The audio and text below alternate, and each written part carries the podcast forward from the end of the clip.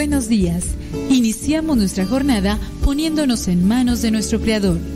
Pedimos su gracia para enfrentar como hijos suyos cada reto que la vida nos presente, acompañados de María, la dulce madre que nos invita a proclamar las grandezas del Señor. Camina con nosotros en radiocepa.com, emisora católica de los misioneros servidores de la palabra.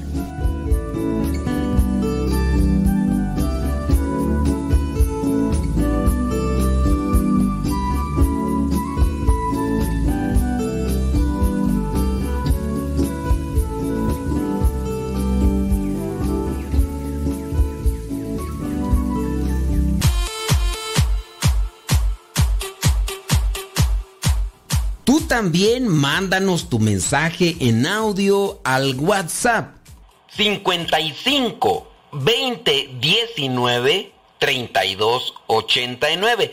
Recuerda que es número de México. 55 20 19 32 89. Si vives fuera de México, agrega el signo de más, después 52, apúntalo y mándanos tu mensaje en audio para que también lo puedas escuchar en Radio Cepa. El número 55 20 19 32 89.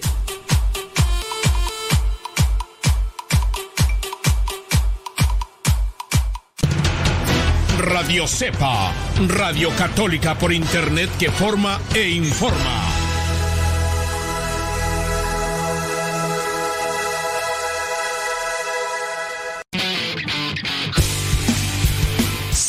Twitter y Facebook. Búscanos como Radio Cepa. Estamos evangelizando por medio de la radio. Escuchas radiocepa.com.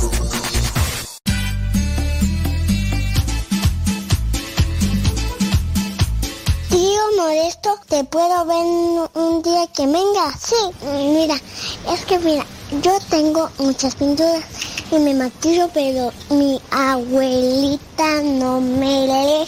Y yo tengo una bici y yo tengo muchos juguetes. ¿Qué te parece, tío Modesto? Te mando saludos muchos.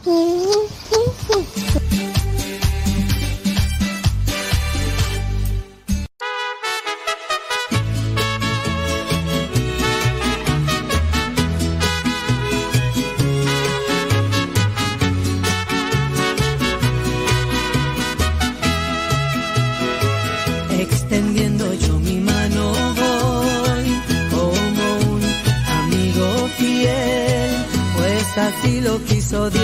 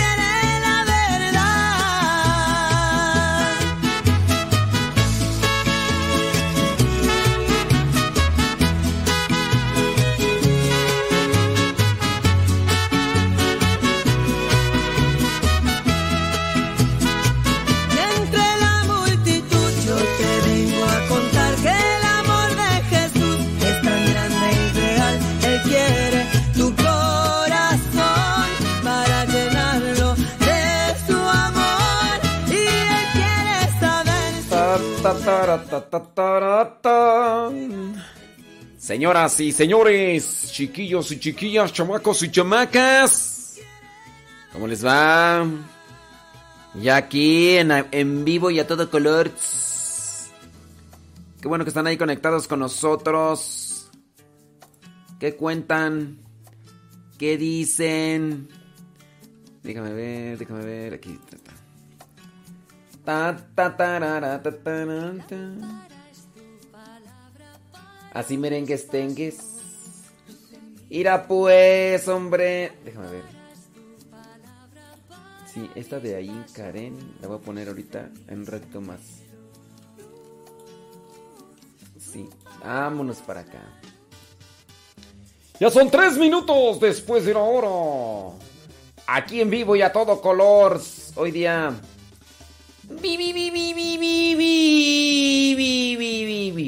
Viernes. Viernes.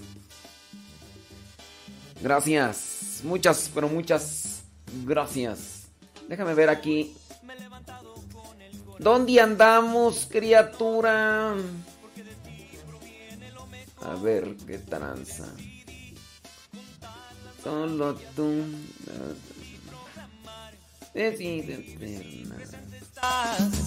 Jesús.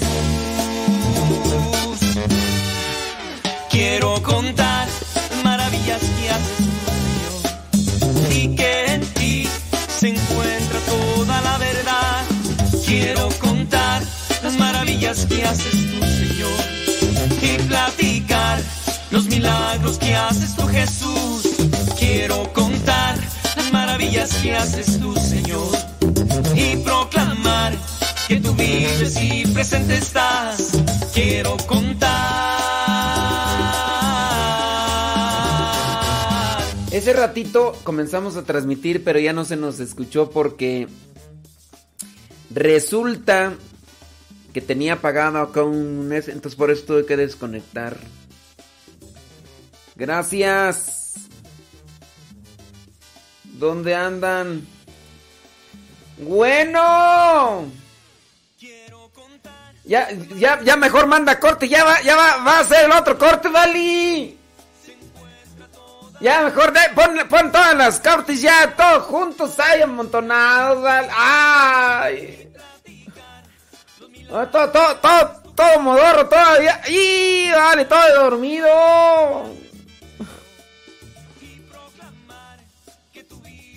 Mira pues, hombre. Saludos a Micaela, dice. Micaela. Pues... tú? Dijo Juan Gabriel.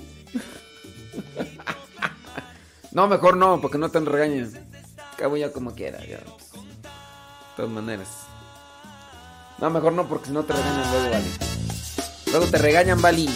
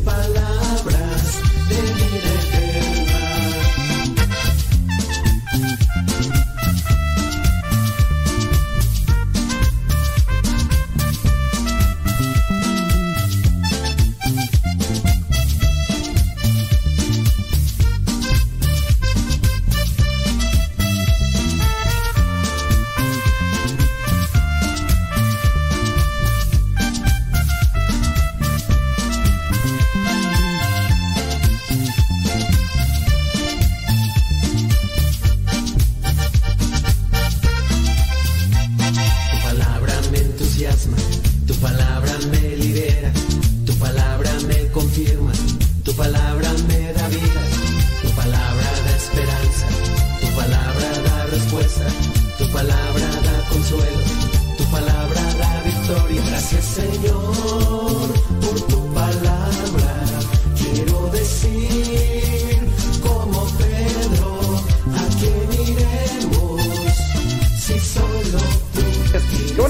Conectados con nosotros. Ya son 6 de la mañana con 9 minutos hora de California. 6 de la mañana con 9 minutos hora de California.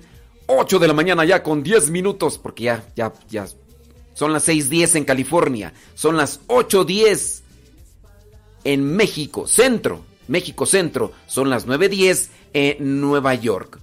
Oiga, hoy en el Evangelio de Marcos hoy viernes, vi, vi, vi, viernes 22 de enero, presenta cuando Jesús llama de entre todos sus discípulos a doce a los que llama apóstoles. No es lo mismo discípulo que apóstol. ¿Cuál es la diferencia? Voy a dejar ahí a ver si ustedes andan instruidos, andan leídos. ¿Cuál es la, diferencia entre discípulo y apóstol? ¿Cuál es la diferencia entre discípulo y apóstol? Bueno, de entre todos sus discípulos, llama a unos y les da el nombre de apóstol. De entre todos sus apóstoles, hay a unos que les dice Boanerges, que significa hijos del trueno. Los estudiosos de la Biblia dicen que es por el temperamento de estos dos. Estamos hablando de Juan y Santiago, hijos de Zebedeo. Está la primera pregunta. ¿Cuál es la diferencia entre discípulo y apóstol? Y otra cosa. Si a ti te pusieran un apodo por tu temperamento, ¿cuál apodo sería? A Santiago y a Juan se dice que era por su temperamento, los Boanerges, hijos del trueno. Si a ti te pusieran un apodo por tu temperamento, ¿cuál apodo te pondrían? melodía, muy sola y despreciada se sentía. El mundo la dejó muy mal herida. Pensaba que su vida no valía, que estaba en una calle sin salida. Una voz que la llamaba, que todos sus pecados perdonaba. No, cono- no conozco ese libro. Que un libro que cómo hacer para que te pasen cosas buenas. A ver, ¿cómo hacer para que te pasen cosas buenas? ¿El cristiano tendría que enfocarse en cómo hacer para que le pasen cosas buenas o tendría que hacer cosas buenas? Analicen esa premisa. ¿El cristiano está buscando hacer cosas para que le pasen cosas buenas o está buscando en hacer cosas buenas? A ver, ¿ustedes qué, qué creen que sea más correcto? Que andan buscando un libro, dice que le recomendaron un libro, ¿cómo hacer para que te pasen cosas buenas? Hoy la iglesia tiene presente a San Vicente. San Vicente hizo cosas buenas. Pero las cosas buenas que le pasaron, pues este... A ver, muchos de los mártires hicieron cosas buenas, dijeron cosas buenas, pero los torturaron, algunos hasta los quemaron, alguno, alguien que lo mire desde la perspectiva humana va a decir, pues ellos hicieron cosas buenas, pero no, no le pasaron cosas buenas, o sí. Hay que buscar que nos pasen cosas buenas o hay que hacer cosas buenas. Pregunto yo, Vali. A ver. Ahí trata de acomodar el asunto. El mundo la dejó muy mal herida. Pensaba que su vida no valía, estaba en una calle sin salida. escuchó una voz que la llamaba, que todos sus pecados perdonaba. Cuando el pastor se presentó, por su nombre la llamó, la alegría llenó su corazón. Cuando el pastor se presentó y ella su voz reconoció, melodía de gozo se llenó. Canta con me, me, me, canta con me, me, me, canta con me, me, me, canta con melodía. Me, me, me, danza con me, me, me, danza con me, me, me, danza con melodía.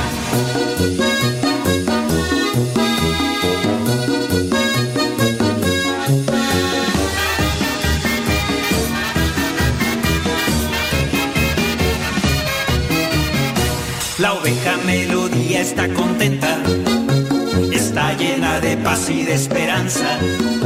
Bien sabe que el pastor nunca la deja, hoy vive por su amor y por su gracia. La oveja melodía canta y danza, y a todos nos contagia su alegría. En Cristo ha puesto toda su confianza. Jesús el buen pastor será su guía. Cuando el pastor se presentó, su nombre la llamó. La alegría llenó su corazón. Cuando el pastor se presentó y ella su voz reconoció. Melodía de gozo se llenó. Canta con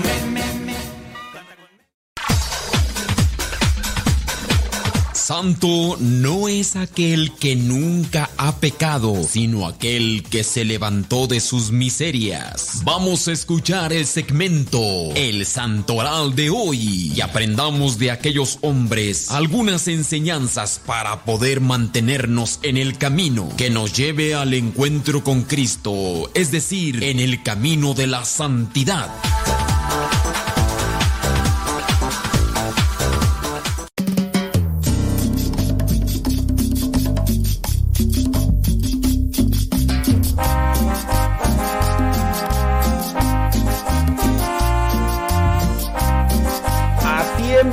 El tiempo para que lleguen a tiempo. Hoy día vi- vi- vi- vi- vi- viernes 22 de, de enero. Viernes 22 de enero son 17 minutos después de la hora. 17 minutos después de la hora. Antes de hacer una pausa, hicimos una pre- no, hicimos dos preguntas. ¿Cuál es la diferencia entre discípulos y apóstoles? Porque hoy en el Evangelio presenta que dentro de sus discípulos escogió a doce que llamó apóstoles. ¿Cuál es la diferencia? Bueno, y también si a ti te pusieran un apodo con respecto a tu carácter, ¿cuál apodo sería? De entre todos los apóstoles había dos, los hijos de Zebedeo, Juan y Santiago, que eran hermanos, les decían los Boanerges, que significa hijos del trueno. Los que se dedican a estudiar la Sagrada Escritura así a profundidad dicen que que eso era porque pues tenían un temperamento bastante fuerte y está comprobado, eh. En algún momento cuando no les hicieron caso a los apóstoles, Juan y Santiago fueron con Jesús, con nuestro Señor Jesucristo y le dijeron, Maestro, ¿quieres que hagamos bajar fuego del cielo sobre esos hijos de su mamá y de su... O sea, espérense, calmantes, montes, alicantes, pintos, pájaros, cantores. Sí, pues, e- eran...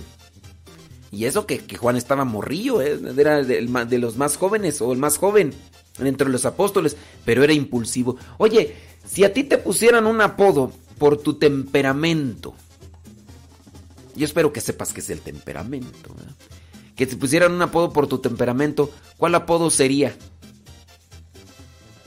A ver, ¿cuál apodo sería? Estoy mirando ahí de los comentarios.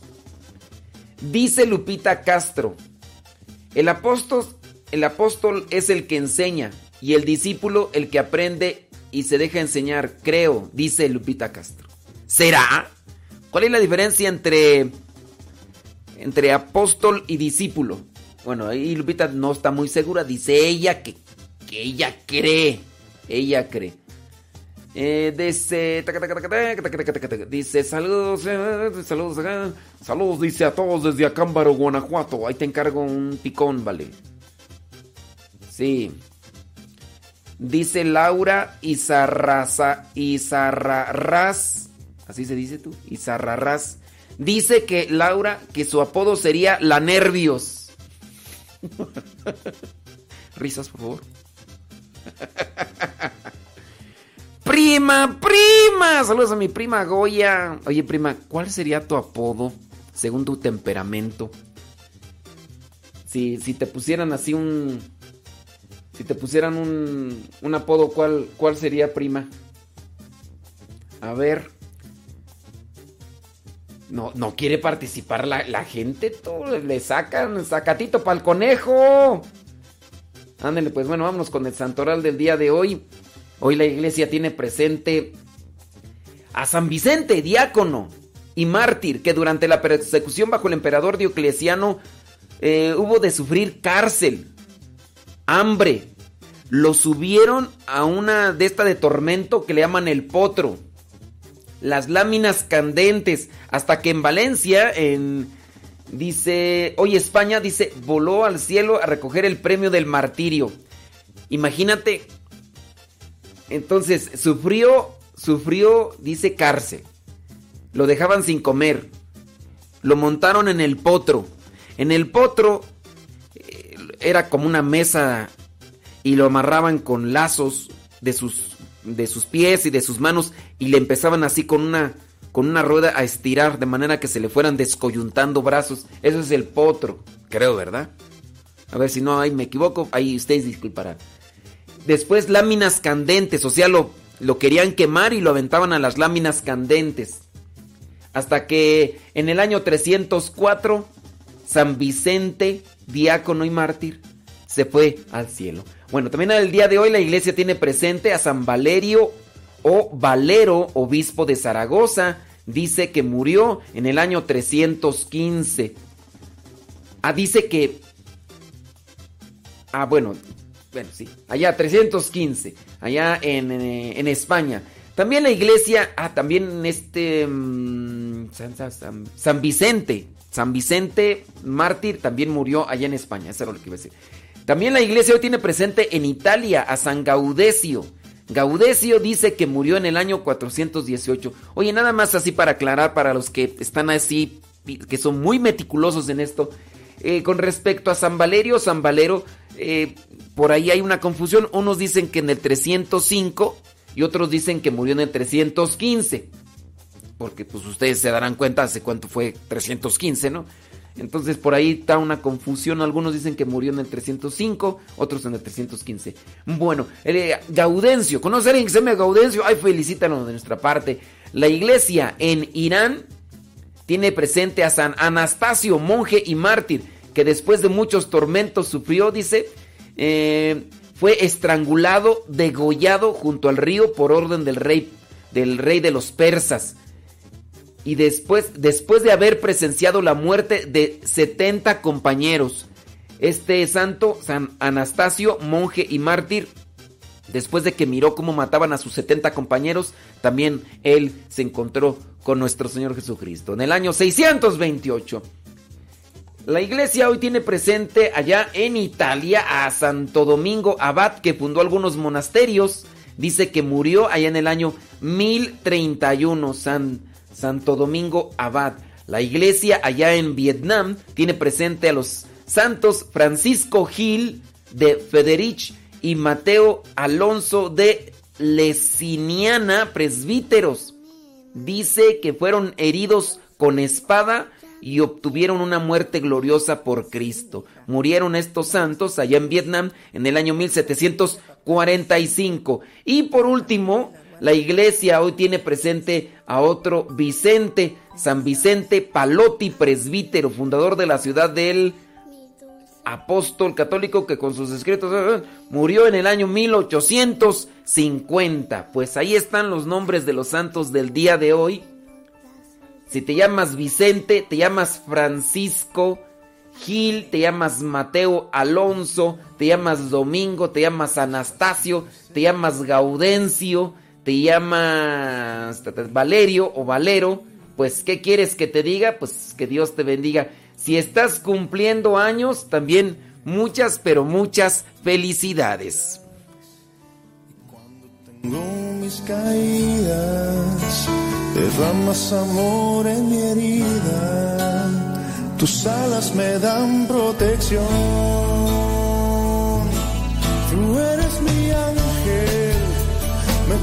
Cerquita de Dios, de mis sueños cuidas y yo en paz puedo confiar que aquí estás. Ay, Jesús de Veracruz. Oye, si a ti te pusieran un apodo por tu temperamento, ¿cuál sería? Ya no voy a decir el apellido para no evidenciarlo, ¿verdad? Pero dice Gabriela, omito el apellido.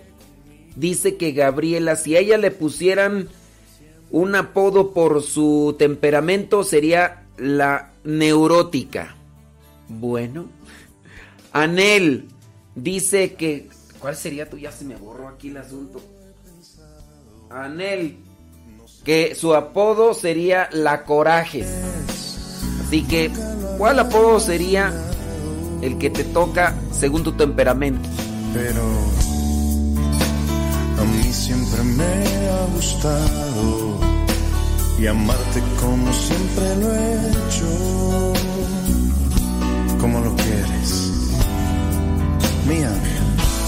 Tú eres mi ángel, me pones cerquita de Dios, de mis sueños cuidas y yo en paz. Puedo confiar que aquí estás.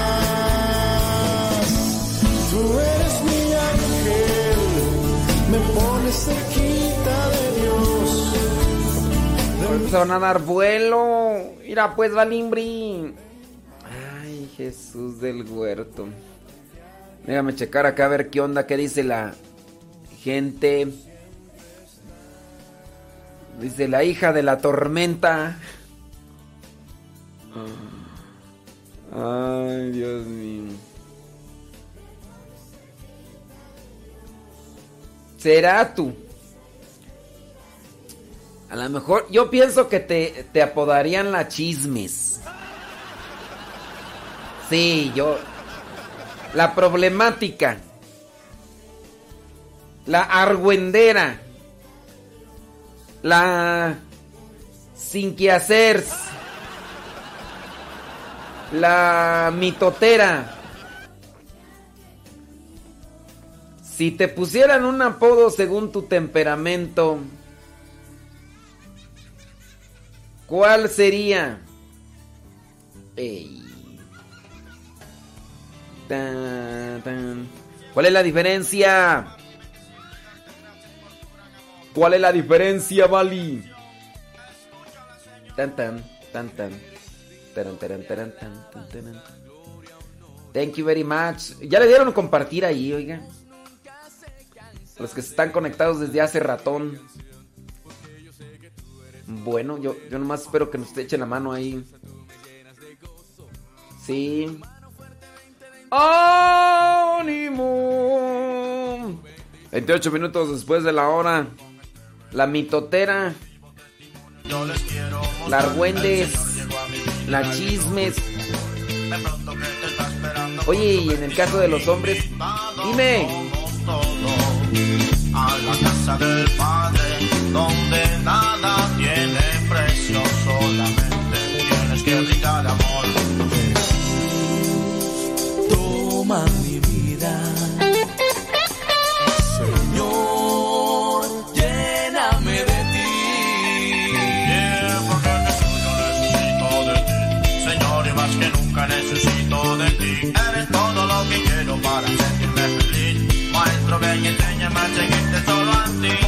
Hay momentos en la historia en los que hay que decidir si seguimos en pecado o empezamos a vivir. Jesús te ha dado todo que tú necesitas sacramentos, oración y su encuentro en la misa. Para sentir su presencia muy dentro del corazón y vivir por siempre y para siempre unidos a su amor. Óyeme, brother, a ti quiero hacerte una invitación. Que recibas a Jesucristo en tu corazón. Te mostrará el camino hacia tu salvación. Apuéstale mi pana a la vida y al amor. Esta vida tiene cosas muy hermosas que brindar. Y en Jesús yo las descubro cada día. Sin necesidad de nada más. Dame tu espíritu. Dame tu espíritu, Señor.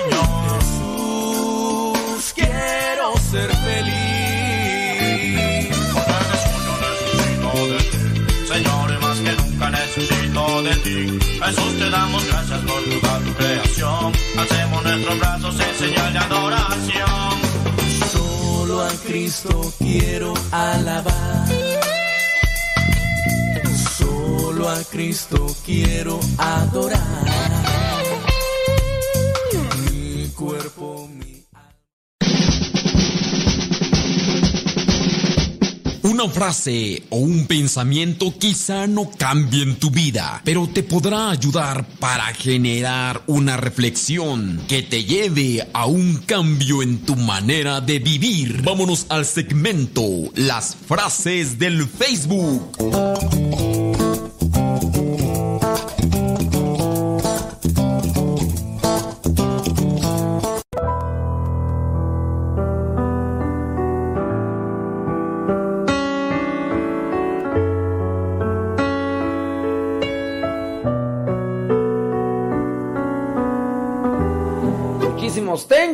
Oiga, si usted está ahí sintonizándonos a través del Facebook, yo, yo le invito para que nos apoye dándole compartir, dándole un like, si no es mucha molestia, si no se le acaba su internet, eh, dele compartir, pues, en algo puede ayudar este programa, ¿no? En algo, algo, algo es algo, dijo el calvo, o sea, yo cuando tenía tres cabellos.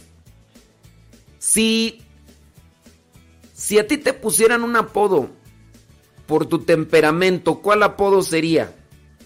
¿El chismes?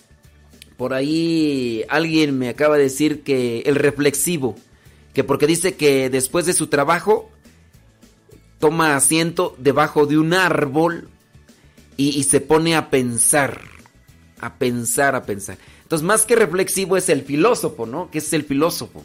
El que se pone así como que... ¿Quién era tú? Aquel que incluso descubrió la teoría de la... Newton. El que descubrió la teoría de la... ¿Cómo se...? Ah, De la ley de la gravedad. Que estaba ahí sentada así. ¡Sas! Que le cae una manzana y despierta. Despierta. Y a lo mejor sí. El filósofo. Bueno. También tenemos otra pregunta. Oye, eh, ¿qué diferencia hay entre ser discípulo y ser apóstol?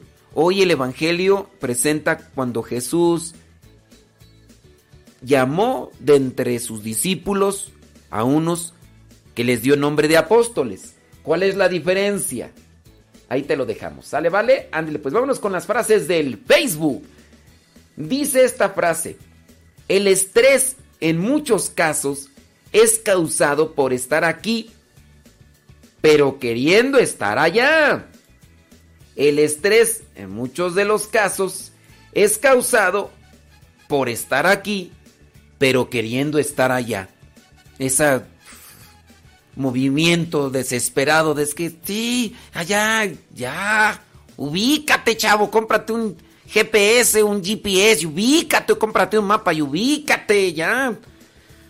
¿Será, no, será eso tú? El estrés, analicemos cada quien de nuestro estrés. O a veces quisiéramos ya terminar cosas cuando no las hemos terminado, digo. ¿Y, para qué nos angustiamos demasiado si, si con el angustiarnos lo único que hacemos es hacer más pesado el momento e incluso hasta nos alentamos más? Puede ser que la adrenalina por el momento de tensión nos acelere el movimiento y lo hagamos más rápido. Puede ser. Pero ¿será que en el caso de- del estrés es que estoy aquí pero quiero estar allá y quiero estar allá y... ¿Será? Dice esta otra frase, nadie se cansa de amar, pero todo el mundo se cansa de esperar. Suponer, escuchar promesas y disculpas. Fíjate, nadie se cansa de amar, nadie se cansa de amar, pero todo el mundo se cansa de esperar, de suponer, de escuchar promesas y disculpas. ¿Te ha pasado? Ya me cansé. Puras promesas contigo, puras promesas. ¿Y cuándo vas a hacer ya más acción? Acción, acción, acción, acción, acción. Ya me cansé. Todo lo supones. Que si llego, que, que supones que andaba ya con... Que, que, que si hice esto, que de seguro dices que lo hice por... Ya, déjate de suponer. De escuchar promesas. Ya me cansé de escuchar promesas. Ya me cansé de escuchar disculpas. Tú siempre disculpándote, disculpándote y, y no te corriges, no cambias. Ya me... Vámonos a otra frase. Confía en el tiempo, que suele dar dulces salidas a muchas amargas dificultades. Confía en el tiempo. Espera, no te desesperes, esperes. Trata de respirar hondo y profundo. Y ante la dificultad, ante la turbulencia, ante el conflicto, mejor haz una oración. Con gritar, con maldecir, con ofender, no se soluciona nada. Antes se agrava el problema. Date ese tiempo de orar. Tienes un conflicto con tu pareja. Tienes un conflicto con tus hijos. A ver, dime. El gritar más hace que se solucione el asunto. El ofender, lastimar, humillar hace que se solucione el... El amenazar hace que se solucionen los problemas. Pregunto yo. ¿No convendría mejor esperar a que se tranquilicen las aguas? Mejor orar. Vámonos con otra.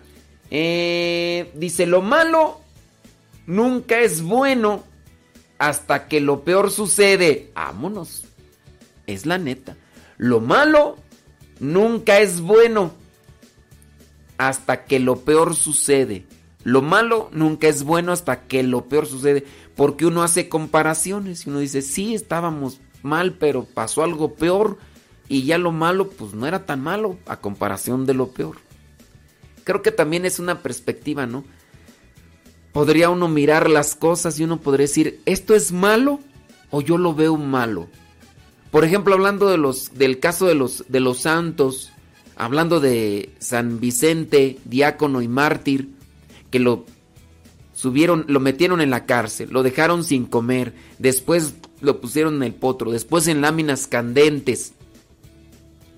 Eh, uno podría decir, eso fue malo, pero si lo pones en otra perspectiva, bueno, lo ofrezco como purificación, lo ofrezco a Dios y, y a Dios dirá en su misericordia infinita, Él me dará lo que me corresponde y eso también le podrá ayudar a los demás. Digo, digo, ¿no?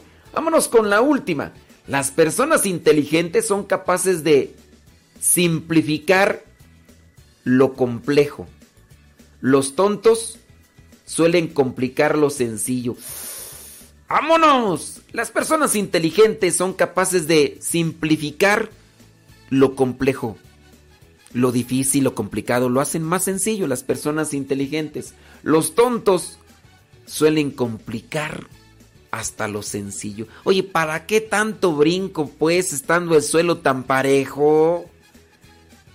¿Para qué tanta polvadera pues salir caminando? Pero qué necesidad. ¿Para qué tanto problema pues, hombre? Ay, de veras, hombre, te gusta hacer un escándalo, eh, te gusta hacer mucho ruido. Dice el refrán. Mucho ruido y pocas nueces. Mucho ruido y pocas nueces. Oiga, por cierto, este próximo domingo, este próximo domingo, tonto, tonto, ¿qué domingo es tú? Domingo 24. Hoy es día 22, mañana sábado 23, domingo 24. El domingo 24 es el tercer domingo del tiempo ordinario el tercer domingo del tiempo ordinario. Hace ya algún tiempo se estableció que el tercer domingo del tiempo ordinario se ha dedicado a la palabra de Dios. Es decir, este próximo domingo será el domingo dedicado a la palabra de Dios. No quiere decir que la palabra de Dios no se toca, sino que es un domingo especial en el cual se va a dar un énfasis, se va a realzar la palabra de Dios. La Congregación para el Culto Divino y la Disciplina de los Sacramentos, presidida por el cardenal Robert Sarat, publicó 10 consejos para vivir el domingo de la palabra de Dios que se celebra cada año el tercer domingo del tiempo ordinario. Si ustedes ya están adentrados a las cuestiones eclesiales, sabrán que durante el año litúrgico hay diferentes tiempos. Comienza con el tiempo de Adviento, después tiempo de Navidad, después tiempo ordinario, después ordinario, después tiempo de Cuaresma, después tiempo de Pascua, después tiempo ordinario y otra vez tiempo de Adviento y así. Y llega el mes de septiembre, que es el mes de la, de la palabra de Dios, pero hay un domingo, entonces va a ser este domingo tercero, el el tiempo. Entonces, cada tiempo, eh, el tiempo de Adviento tiene sus semanas, el tiempo de Navidad también, el tiempo ordinario tiene sus semanas. Pues en el domingo tercero será el domingo de la palabra de Dios. Vamos a ir una pequeñita pausa y ahorita regresando le voy a decir cuáles son estas recomendaciones para que las tengamos presentes y ahí si ustedes están participando ahí en el grupo de liturgia sepan llevarlas a cabo o si no en sus hogares. No digas que estás en los cielos si solo piensas en las cosas terrenas.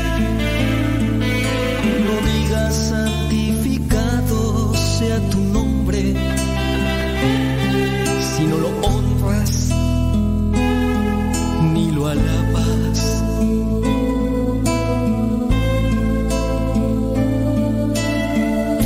No digas venga a nosotros tu reino si lo confundes con el éxito material.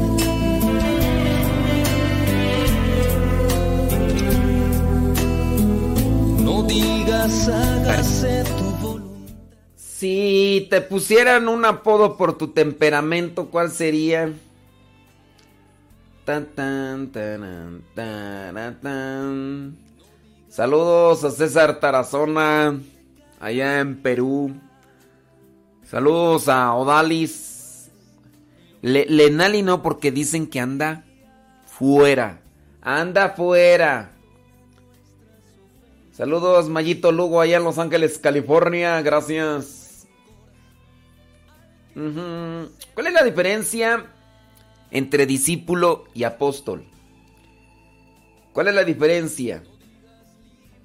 A ver si ahí nos, nos dicen. Saludos, dice. Dice Mayra que si a ella le pusieran un apodo por su temperamento, sería la biliosa. Bueno, ella lo dijo. ¿Yo qué? La. Yo pienso que sí es bueno reconocer, ¿no? Nuestros defectos, nuestras debilidades. Digo, hay que reconocerlas y en el reconocer hay que hacer algo para corregirlos, ¿no? Digo, digo.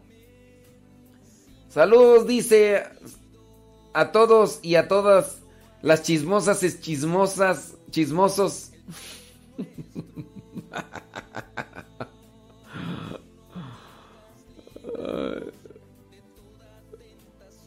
Saludos, dice desde Mesa, Arizona, Lourdes y Juan Esquivels. Ándele pues. Eh... ¿Será? ¿A poco?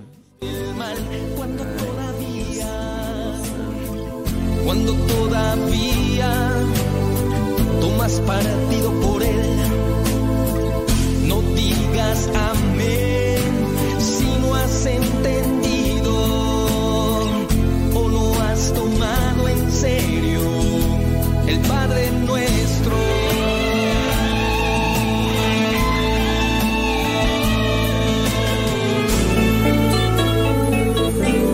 Amiga, yo sé que estás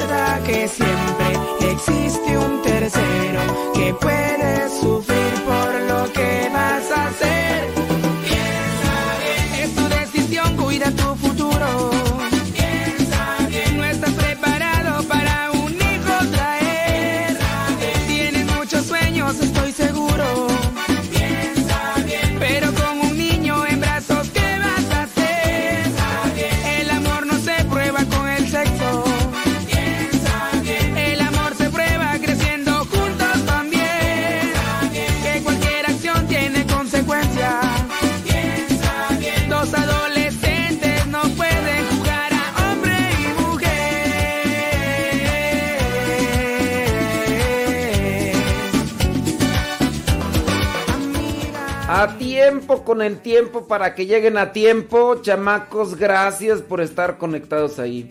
Son 45 minutos después de la hora. 45 minutos después de la hora.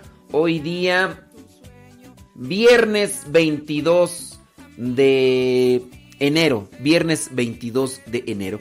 Oiga, hablando de, una noticia, pues triste, ¿no? Hablando de una noticia triste y de las cosas eh, encontré que hace cuántos años tú.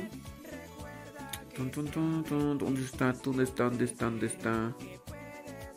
¿Dónde está la noticia? Ah, sí, acá está. Un día como hoy, un 22 de enero de hace muchos años, hace 48 años, se despenalizó matar ser humanos. Un día como hoy, hace 48 años, la Corte Suprema de Estados Unidos emitió el fallo que abrió la puerta a la legalización de matar gente en el vientre materno y en todo el país y que desde entonces ha permitido el exterminio legal de seres humanos en el vientre materno, incluso hasta el noveno mes, incluso hasta el noveno mes. Y dicen que han muerto 60 millones de bebés en el vientre materno. A partir de esa legalización de pues de matar, o sea, lo que uno ve en las películas a veces es corto. ¿Cómo, se llama? ¿Qué la purga o cómo se llama esa película? Yo no las he visto, de verdad. Pero hay una película por ahí donde les dan permiso en Estados Unidos para que en un día o en una noche, yo no sé, porque no la he visto, ¿verdad? Pero que un día, no sé si 24 o 12 horas, en Estados Unidos en la película dicen que permiten que la gente haga los destrozos que quiera que mate a la gente que quiera y no se le va a hacer absolutamente nada. Absolutamente nada. Esa es la premisa de la película. No sé si son 12 o son 24 horas. Pero esa es la premisa de la película. Y que el gobierno, la policía, no va a hacer absolutamente nada. Y eso en Estados Unidos. Pues eso es una realidad, no es una ficción, no es una imaginación, no es una película, es, eso ya está ahí. Eso ya está ahí. Con la legalización del aborto, la legalización de la eutanasia. En algunos lugares donde ya han aprobado la eutanasia, incluso en contra de la voluntad y de la decisión del enfermo, muchos acaban ya porque ya está despenalizada la eutanasia en ciertos lugares, entonces dicen, mira, esta persona pues este ya ya está robando oxígeno o ya está más allá que para acá, pues aplícale, o sea, cábale. Y, y la ley, la justicia, supuestamente, los gobiernos no harían nada en la película, pues acá también ya. Incluso hasta los defienden. Alguien que quiera demandar o que quiera denunciar o que quiera eh, señalar a estos que están matando gente, lo meten a la cárcel. Así, así la cosa. Entonces, eso de las películas, no, no está muy distante. Yo ya les he platicado en otros momentos que hace muchos, pero muchos años, cuando yo vivía allá en Estados Unidos y tenía la oportunidad de, ir al cine y acá, acá no tengo la oportunidad ya, pues aunque me gusta el cine y todo, pero no tengo la oportunidad, pero me acuerdo yo cuando vi a ver una película donde salía Al Pacino, salía este, ¿quién más salía tú? Val Kirmer y quién sabe quién más ahí salía, no sé si salía Robert De Niro, donde en las calles de Los Ángeles, California, se enfrentaban las bandas de delincuentes de la mafia y se agarraban a balazos. Y, pues a mí me llamaba la atención porque sacaba las calles de Los Ángeles y yo decía, y yo por ahí paso, yo por ahí paso, entonces... Y, pero yo decía, ay, mira, o sea, como bandas de delincuentes, ¿no? Se, se confrontaban en plena calle, o sea, les importaba ya a plena luz del día, ya no era en la noche si no era en la luz del día. Eso fue hace cuántos años que dio esa película y que yo la miré en el cine y, eso ya pasa. y en mi México lindo y querido. Sí, en algunos estados de la República Mexicana la gente tiene que andar al tiro porque de repente ahí ya se están peleando ahí las bandas contrarias de sicarios, de extorsionadores, de secuestradores, de crimen organizado le llaman, porque pues sí está bien organizado. Ya a plena luz del día se encuentran y escóndete porque te pega una bala perdida. Entonces, ¿cómo es eso de dar las cosas que han ido ya? Dios mío santo. Ya nos falta que lleguen los marcianos y que empiece por ahí una comisión a hablar con ellos, ya, pues Ya no más falta eso de ver las películas. Pero bueno, retomando la cuestión esta de un día como hoy, hace 48 años, se abrieron las puertas para matar niños y niñas en el vientre materno. ¿Qué nos toca hacer a nosotros desde aquí donde estamos? Pues orar. Orar y que cuando nos toque la oportunidad de hacer una elección por los políticos, pensemos en los que todavía no nacen. Pensemos en los que todavía no nacen, pensemos en la vida, pensemos en el amor, en el respeto. Digo yo, si las personas no quieren tener hijos, pues ya, pues hagan cosas. Yo sé que también eso a los ojos de Dios es pecado, digo. Pero aquellas personas que ni tienen temor de Dios ni respeto por la vida humana, pues por lo menos ya quieren andar ahí dándole vuelo a la hilacha y todo, pues, pues yo digo, mejor dado caso que, que se operen, no, no sé, si, si ni, ni, ni tienen temor de Dios ni respeto por los seres humanos, pues yo diría que en ese caso mejor no hagan sufrir a los que a los que están ahí porque de que sufren, sufren, ¿eh? Sufren las criaturas. Oye, por ahí está un canto muy bonito de mi estimado Robert León que se llama Un minuto de silencio para pensar y, orar por aquellos no nacidos. Hoy teniendo presente esta noticia, pues bueno, no, bueno, sí esta información de un recuerdo tan tan fatal allá en Estados Unidos donde más de 60 millones hace 48 años le abrieron la puerta a la muerte. Madre, es terrible lo que escucho. Tú y mi padre me asesinarán. 30 días dentro de tu vientre te aprendí a amar tocarte las manos, sueño mirarte reír, mi corazón palpita con su ritmo. No pienses solo en ti, también quiero vivir.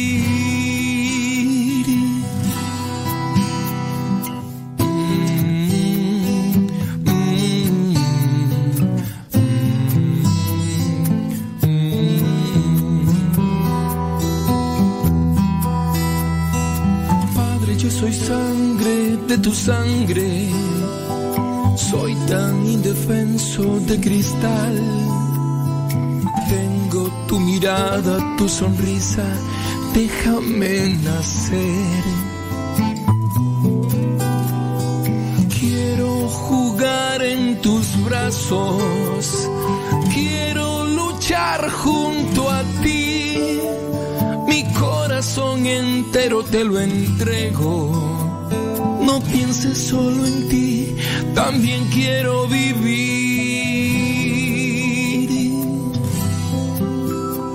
Ahí la situación hay que hacer oración y hay que también hacer una elección. Oye, ya casi el tiempo se nos termina, solamente quiero decirte que este próximo domingo, este próximo domingo 24 de enero es el domingo de la palabra de Dios. Si tú puedes participar de misa, misa presencial, trata de eh, tomar en cuenta muchos elementos con relación a la palabra de Dios.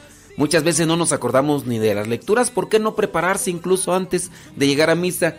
Darle una lectura a lo que son las lecturas, darle una leída a lo que son las lecturas de la misa. El cardenal Robert Sara Dice, una de las posibilidades rituales adecuadas para este domingo podría ser una procesión de la entrada con el evangeliario, procesión. Respetar las lecturas indicadas, también. Se recomienda el canto del salmo responsorial. Bueno, es que el salmo responsorial debería ser siempre cantado. Eh, dice, puesto que el libro de los, ministros del... Bueno, no me alcanza por ahí el tiempo ya para decirles lo que vendrían a ser los sus entrañas. Seres que sueñan cambiar el mundo, déjenlos nacer. Ellos serán su alegría, ellos las protegerán. Si todos las rechazan en la vida, serán su compañía, razón para vivir. Tantos ya han muerto en vientres asesinos. Hay padres sin derecho que matan sin derecho, por eso quiero pedir un minuto de silencio por millones no nacidos. Son ángeles que no volaron, son luces que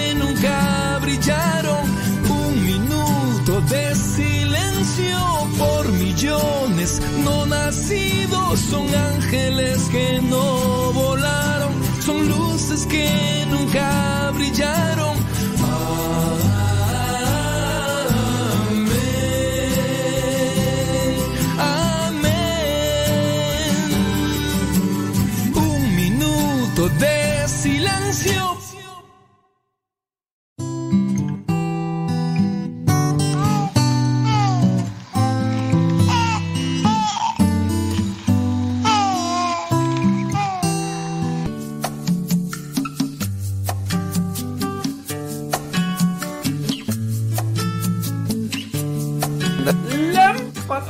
Están acá ustedes en Radio Cepa, pues ustedes salen ganando, porque... Pues sí, porque tienen más de una hora. De hecho, el programa al que madruga regularmente lo hacemos de tres horas.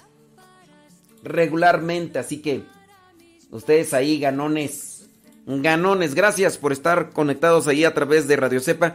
Yo sé, algunos de ustedes, a veces cuando nos están escuchando ahí en...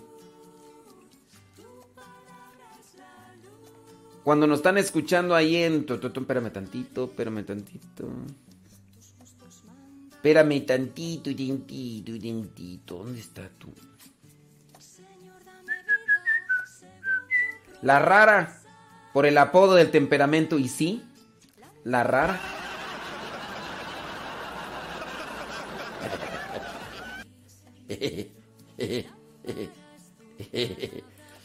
Déjame ver aquí, espérame tantito. Espérame tantito. mm, ujú, Ahorita que les voy a comentar, espérame tantito. Luz. La rara. Tu palabra es la luz, mi vida, Señor, está siempre en peligro. Pero no olvido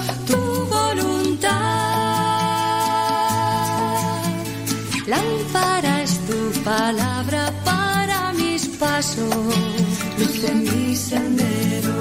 Lámpara es tu palabra para mis pasos, luz en mi sendero.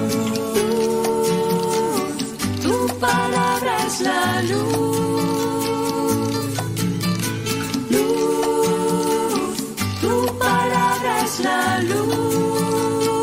Inclino mi corazón a cumplir tus leyes. Sé tú la alegría de mi corazón.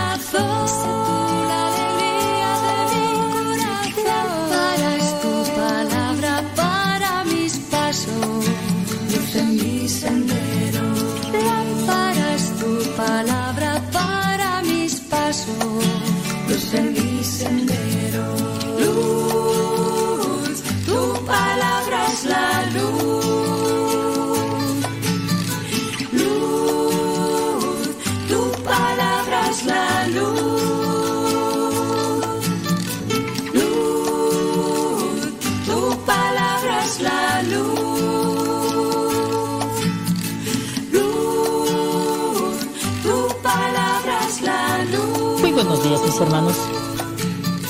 Vamos a preparar nuestra alma, vamos a disponer nuestro corazón para ponernos en la presencia de nuestro Dios. Les invito a reconocer todas las bendiciones que hemos recibido hasta este momento. Les invito a que desde lo profundo de nuestro corazón le pidamos al Señor nos conceda lo que Él sabe que necesitamos. Más fe, más caridad, más humildad, generosidad, desprendimiento, espíritu de sacrificio, aceptación a su voluntad. ¿Qué es lo que yo necesito? Todos, sin duda, necesitamos de su amor. Todos necesitamos sentir ese amor misericordioso con el que nosotros nos vamos a ir poco a poco transformando gracias a su, gracia, a su gracia y a su amor misericordioso. Comenzamos pues, mis hermanos, en el nombre del Padre, del Hijo y del Espíritu Santo. Amén. Bueno, para los que están escuchando eh, ahí y están poniendo atención, este es un, un audio póstumo de la hermana Virginia Arellano. Ella ya se nos adelantó. El día de ayer en, la encontraron eh, fallecida, la encontraron muerta en, en el cuarto donde ella se estaba hospedando, allí en Saltillo, Coahuila. Eh, estaba de, de visita, estaba de paso, ahí en Saltillo, Coahuila. Y la hermana pues eh, se fue a, a, descansar a su dormitorio y al parecer, yo no sé si lo grabó ese mismo día, pero sí lo mandó en la noche. Esto fue mm, ayer jueves, el miércoles. Esto lo mandó el miércoles en la noche. Yo no sé si lo grabó allí o ya lo había grabado antes. Lo cierto es que lo manda el miércoles en la noche. Ella tenía este apostolado, yo no sabía. Tenía este apostolado y, y mandaba sus audios, así como, el que, como lo que ustedes están escuchando. Y bueno, el miércoles lo manda y el día jueves en la mañana, eh, pues ya la encuentran muerta en ahí en su en su cuarto, ¿no? En el en el cuarto donde estaba, en el en el dormitorio donde estaba, en la recámara donde estaba descansando. Y de hecho, este dicen que que la encontraron en una posición eh, que pareciera ser como que se nos adelantó dormida. No, pues se supone por la forma que a lo mejor fue un infarto por alguna cuestión, aunque esa es una suposición porque hasta que no se le haga la necropsia y no y, y no tengo detalles de lo que fue lo que mm, cuál fue el resultado de la necropsia, ¿no? Necropsia es también lo que le llaman ¿cómo le llaman tú? La ¿Cómo le llaman tú la otra la necropsia la, que es más común, ¿no? La le, le hacen la la necropsia, no, la, este, la bueno, ahorita. es que no me acuerdo tú, pues se me van las cámaras al monte. La, la autopsia, ándale, la autopsia.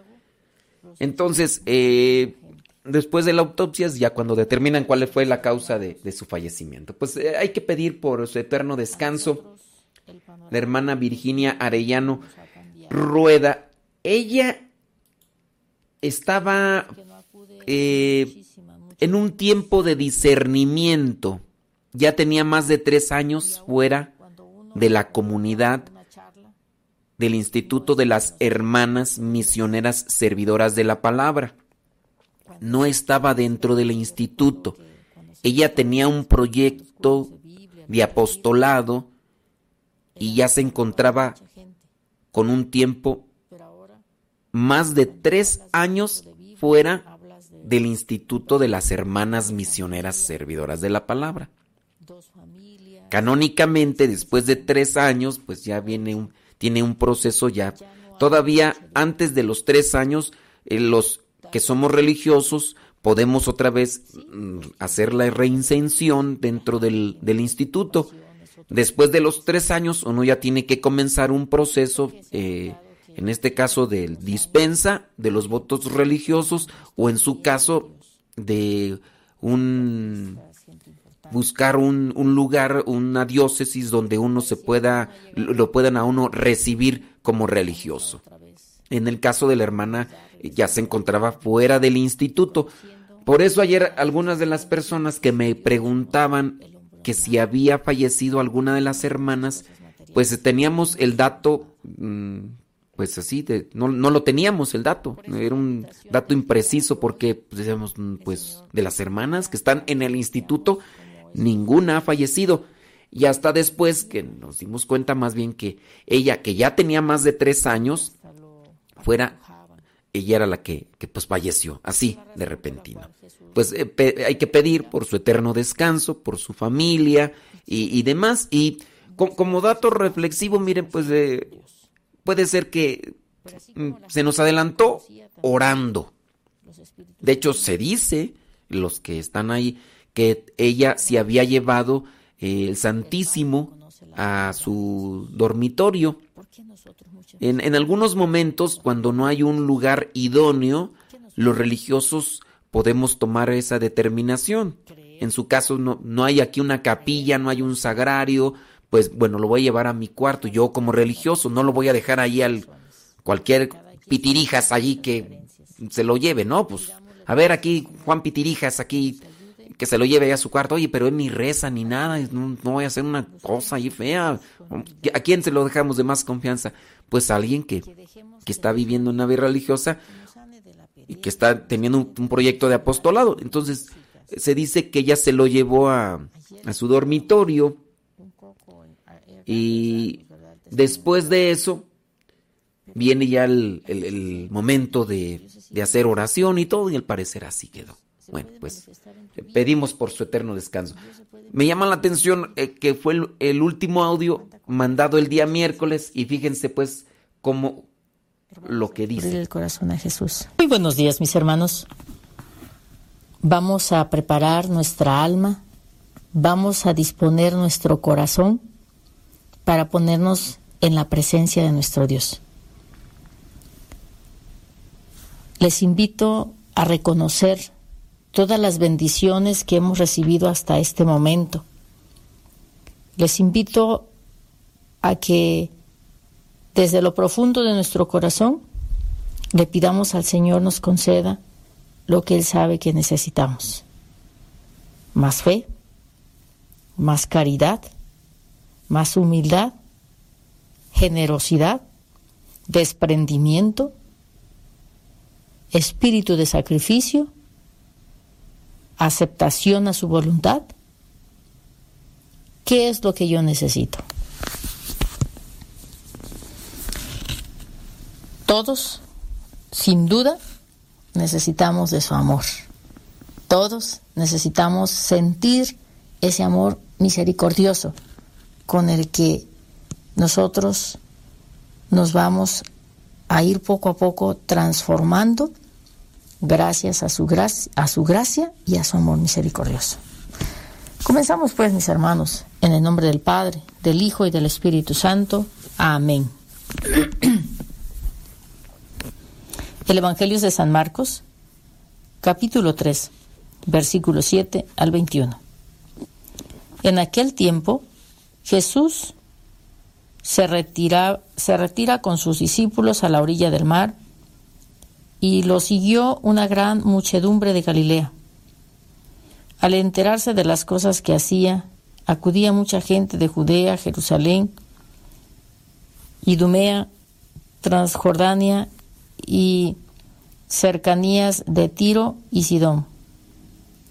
Encargó a sus discípulos que le tuviesen preparada una barca, no lo fuera a estrujar el gentío.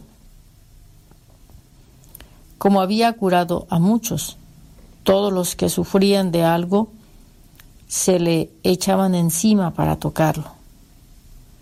Los espíritus inmundos, cuando lo veían, se postraban ante él y gritaban, Tú eres el Hijo de Dios. Pero él les prohibía severamente que lo dijesen a conocer. Palabra de Dios. Te alabamos, Señor.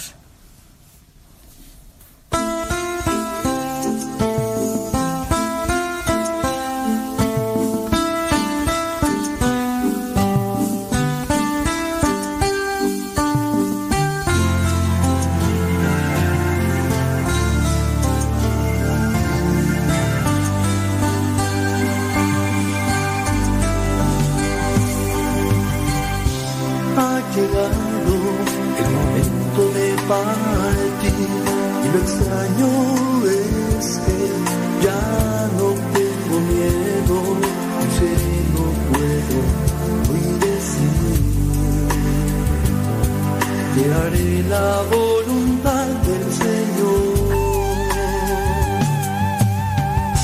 Si la muerte es una realidad.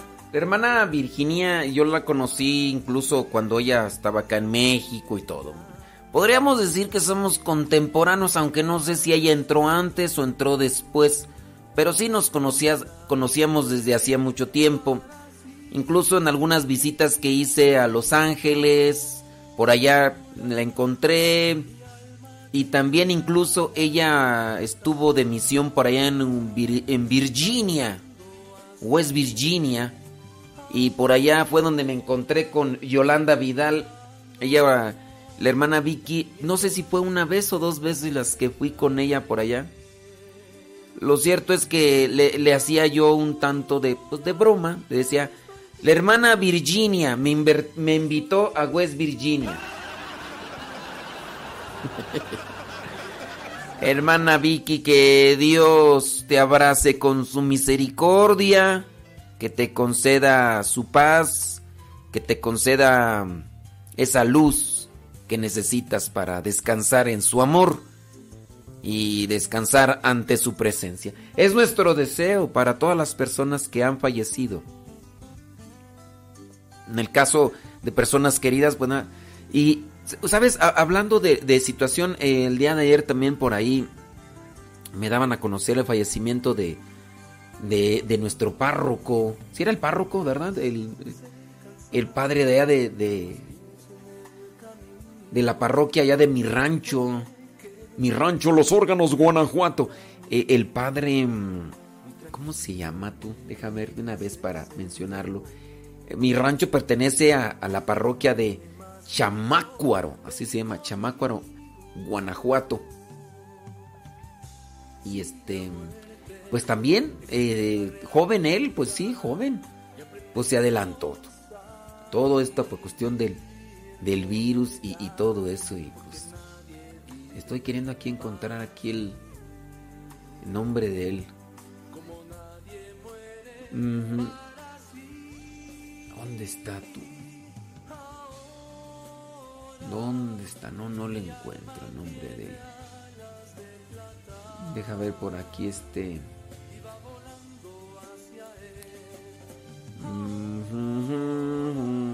¿Dónde está? No lo encuentro tú. Deja ver, creo que mi sobrino, el Kikín, puso el nombre así completo. Ahorita, espérame. Em, sí, aquí está, mira. ¿Dónde está tú? Fray Alberto Hernández Jiménez, franciscano. Eh, si no, bueno, puede ser que me equivoque, pero él era el, el párroco ahí en Chamácuaro, Guanajuato. Y pues sí, estaba, no sé cuántos años tendría, sí, pero de que estaba joven, estaba joven. Y pues sí, hasta hace algún tiempo, ¿verdad? Cuando empezaba a llegar el virus y todo eso, pues había así como que la incertidumbre y pues llega y, y está uno frágil y pronto, pronto. Bueno, pues pedimos por su eterno descanso también y por el eterno descanso de los que pues hemos tenido también un, un familiar. Pedimos por el eterno descanso de todos aquellos que se nos han adelantado. Les dejamos este cantito, criaturas del Señor. Son 15 minutos después de la hora. Hoy día, viernes 22 de enero. Paz descanse ahí Alberto Hernández Jiménez, la hermana Virginia Arellano, allá en Gloria este.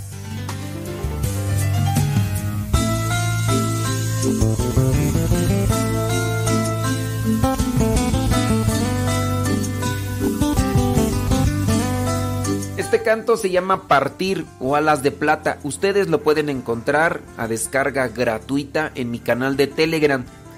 Y ahí están más de 145 cantos que les pueden ayudar para reflexionar. El canto se llama Partir y lo encuentran en mi canal de Telegram. Si ustedes ya descargaron Telegram, busquen arroba modesto lule, así todo junto, pegadito. Arroba modesto lule en Telegram, todo junto. Arroba modesto lule y ahí ustedes le buscan le buscan el canto partir o alas de plata y listo. Ahora ya no estoy triste, solo le pido a mis amigos que recen por mí.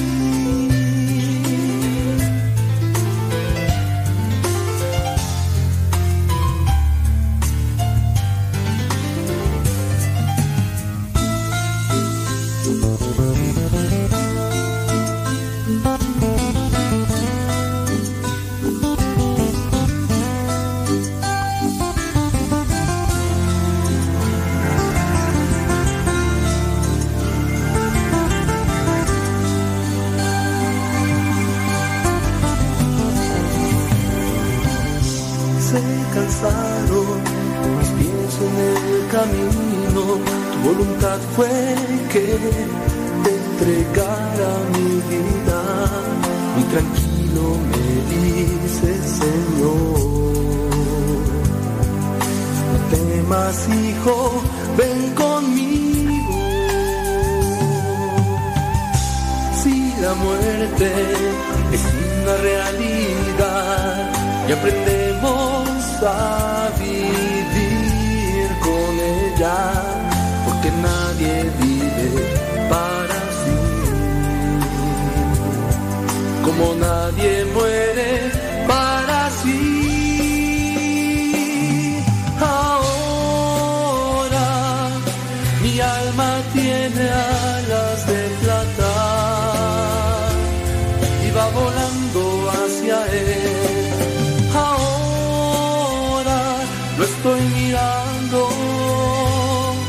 esperanza es que esté cerca de. Ahora ya no estoy triste, solo le pido a mis amigos que recen por mí.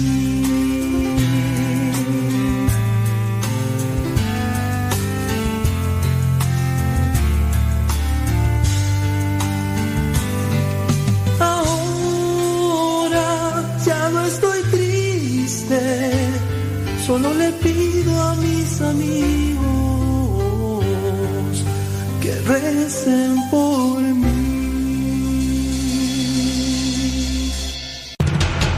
Radio Cepa, Radio Católica por Internet que forma e informa.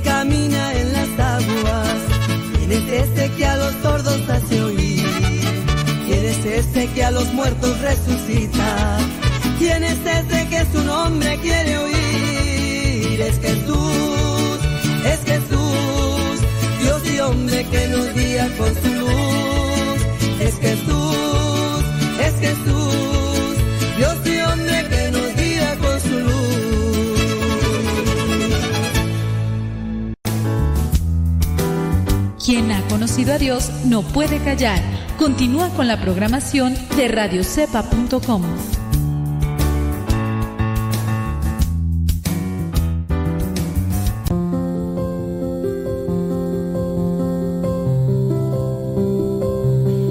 Muy buenos días a todos. Hoy es viernes, día 22 de enero.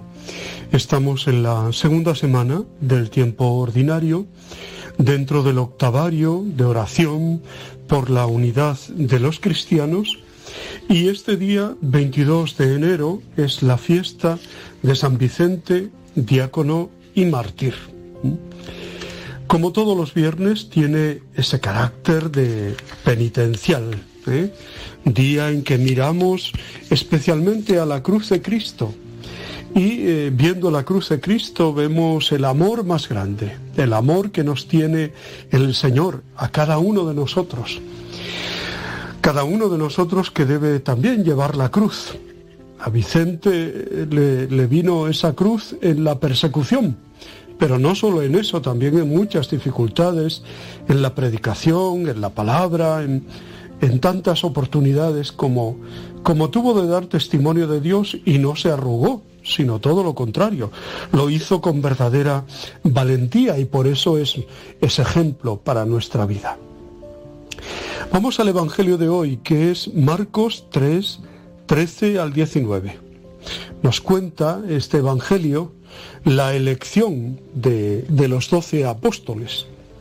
Hasta ahora los, los discípulos, los apóstoles que conocíamos del Señor, apenas eran, eran cinco, ¿no? Andrés, Juan, eh, Pedro, o Simón, eh, también a Leví. Y ahora Marcos, ya digo, nos cuesta, nos cuenta la elección de los doce. Eligió a doce para que fueran sus compañeros y estuvieran con él y para enviarlos a predicar. Son dos caras de una misma moneda, estar con él y enviarlos a predicar. Dimensiones del existir cristiano que nosotros distinguimos con demasiada claridad, pero que en Jesús y en sus discípulos forman una sola e inseparable realidad. También en el Evangelio de Juan, por ejemplo, El enviado siempre está con el Padre que le envía. La misión es más que el trabajo, aunque no cabe duda de que lo incluye. Y a veces realmente agotador.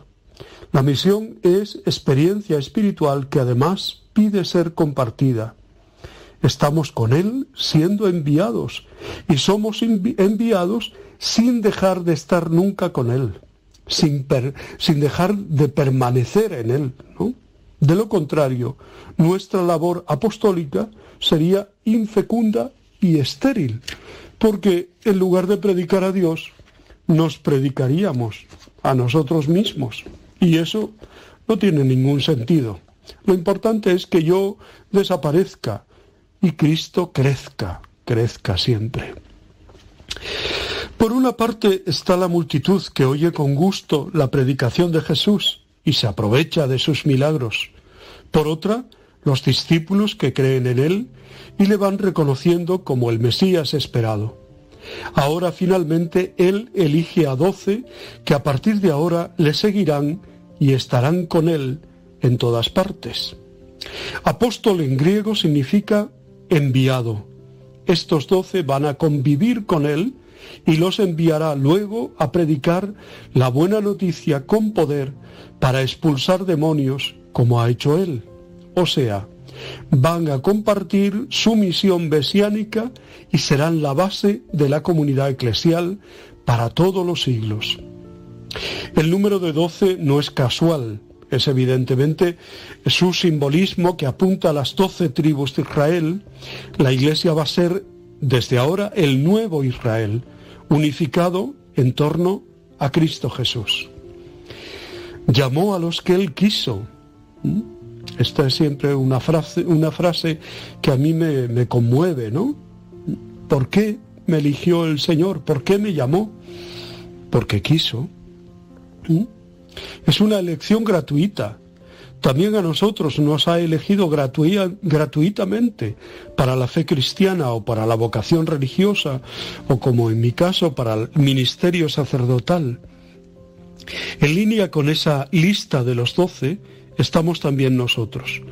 No somos sucesores de los apóstoles como los obispos, pero sí miembros de una comunidad que forma la Iglesia apostólica. No nos elige por nuestros méritos, porque, son, porque somos los más santos y los más sabios o porque estamos llenos de cualidades humanas. Probablemente también entre nosotros hay personas débiles, como en aquellos primeros doce. Uno resultó traidor, otros le abandonaron en el momento de crisis, y el que él puso como jefe le negó cobardemente. Nosotros seguro que también tenemos momentos de debilidad, de cobardía o hasta de traición. Pero siempre deberíamos confiar en su perdón y renovar nuestra entrega y nuestro seguimiento, aprovechando todos los medios que Él nos da para ir madurando en nuestra fe y en nuestra vida cristiana. Como los doce que se fueron con Él y los envió a predicar, estar con Él y enviar a predicar, ser apóstol.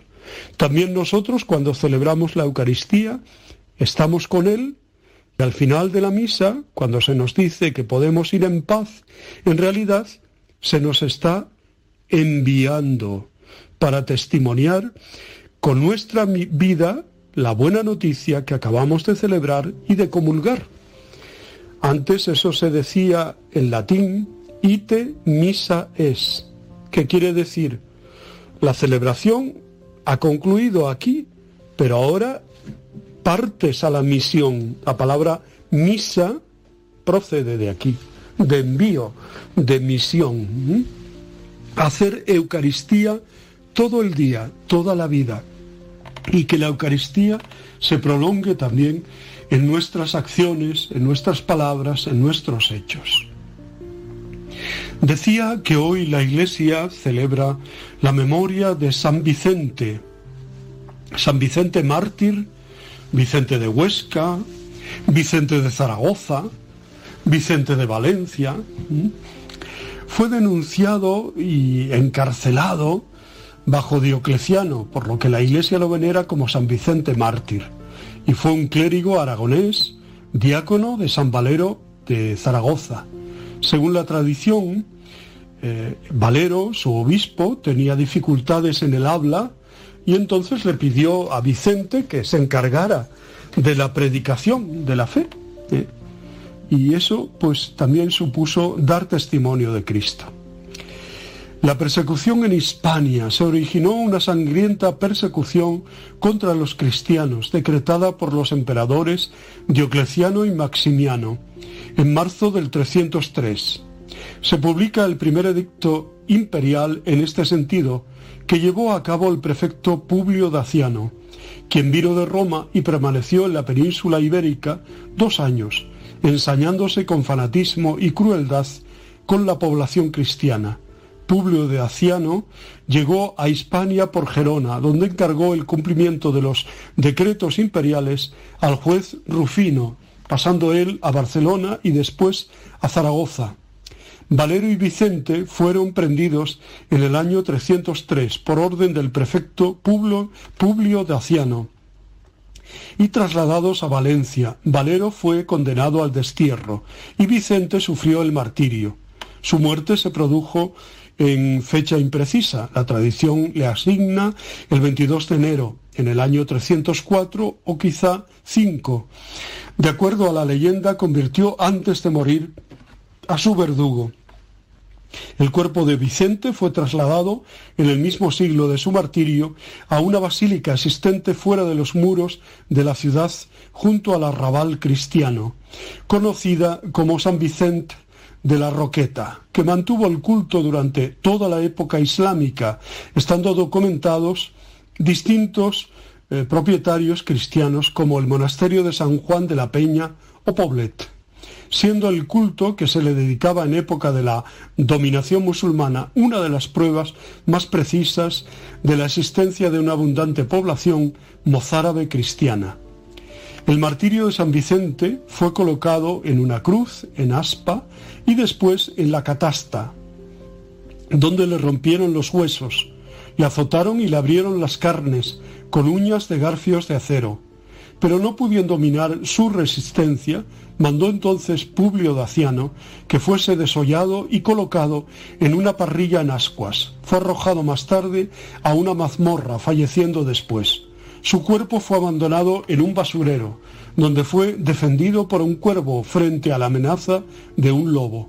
Otra versión más difundida relata que el cuerpo se arrojó al río Turia, en un pellejo, con una piedra de molino, pero fue devuelto a la orilla, recibiendo sepultura a las afueras de Valencia, trasladándose más tarde a Lisboa, en cuya catedral reposan sus restos. La reliquia del brazo de San Vicente, uno de los brazos llegó el 16 de octubre de 1970 a la Catedral de Valencia, regalado por una familia de Padua. Según estudios forenses, pertenece a un joven, a un hombre joven y presenta quemaduras en la piel y se remonta al siglo IV. Se conserva en la capilla, en una de las capillas de la Catedral de Valencia salió en procesión el jueves 22 de enero del 2004, al igual que cuando se inauguró el Año Santo. Esto se repetirá de nuevo dentro de 100 años. El otro brazo está en la Catedral de Braga. Se le suele eh, representar en pintura con las vestimentas de su rango acompañado por un cuervo o sujeto a una muela de molino. Estos símbolos hacen referencia a su largo y atroz martirio. Vicente es el mártir más famoso de toda la península ibérica. Los testimonios de su veneración, tanto en Occidente como en Oriente, son extremadamente abundantes. Entre ellos sobresalen los de Prudencio, el más antiguo, y el de San Agustín, su más famoso panegerista, que solía dedicarle un sermón cada 22 de enero. Las actas de su martirio, tal como nos han llegado, son ficticias, pero están redactadas sobre unos originales perdidos, más verídicos. Estas actas tienen la importancia de haber servido de modelo para muchas pasiones, naturalmente también fingidas, de otros mártires. Vicente sería oriundo de Huesca, como hemos dicho, siendo arcediano del obispo Valero de Zaragoza. Fue conducido a Valencia, donde sufrió un cruel martirio, probablemente bajo Diocleciano, a principios del siglo IV. Muchas felicidades a todos los que llevan su nombre y a los que celebran hoy su santo. Muchas parroquias tienen a San Vicente como patrono.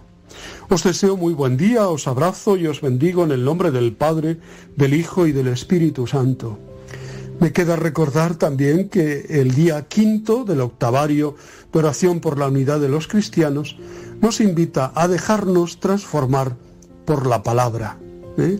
la palabra de Dios, que debe cambiar toda nuestra vida y debe conducirla al encuentro con el Señor. Buen día a todos, os quiero.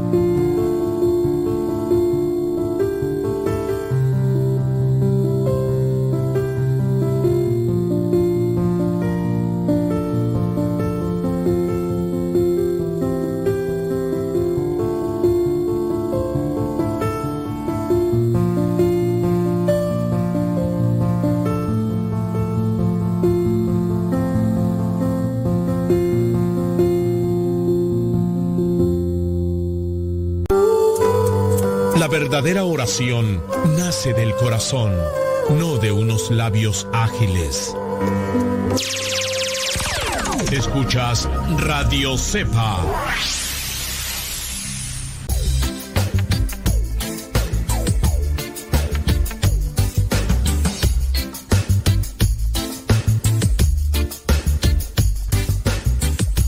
Dice Nayibelua que con respecto a la persona que pregunta sobre si llega a la misa cuando está el salmo, que si puede comulgar, ella dice que no puede porque no ha escuchado misa completa.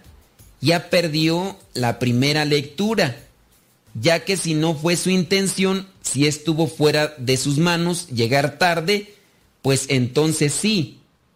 No sé si estoy correcta. Pues bueno, es que ya me confundiste. Si sí o no. Que si comulgue o no comulgue. Mm, Dice, cuando oramos debemos dirigirnos a Dios o a Jesús. ¿Es lo mismo o cuál es la manera correcta? Cuando oramos debemos dirigirnos a Jesús o a Dios. Yo te pregunto, ¿para ti Jesús es Dios? Eh, ¿Sabes qué es la Santísima Trinidad?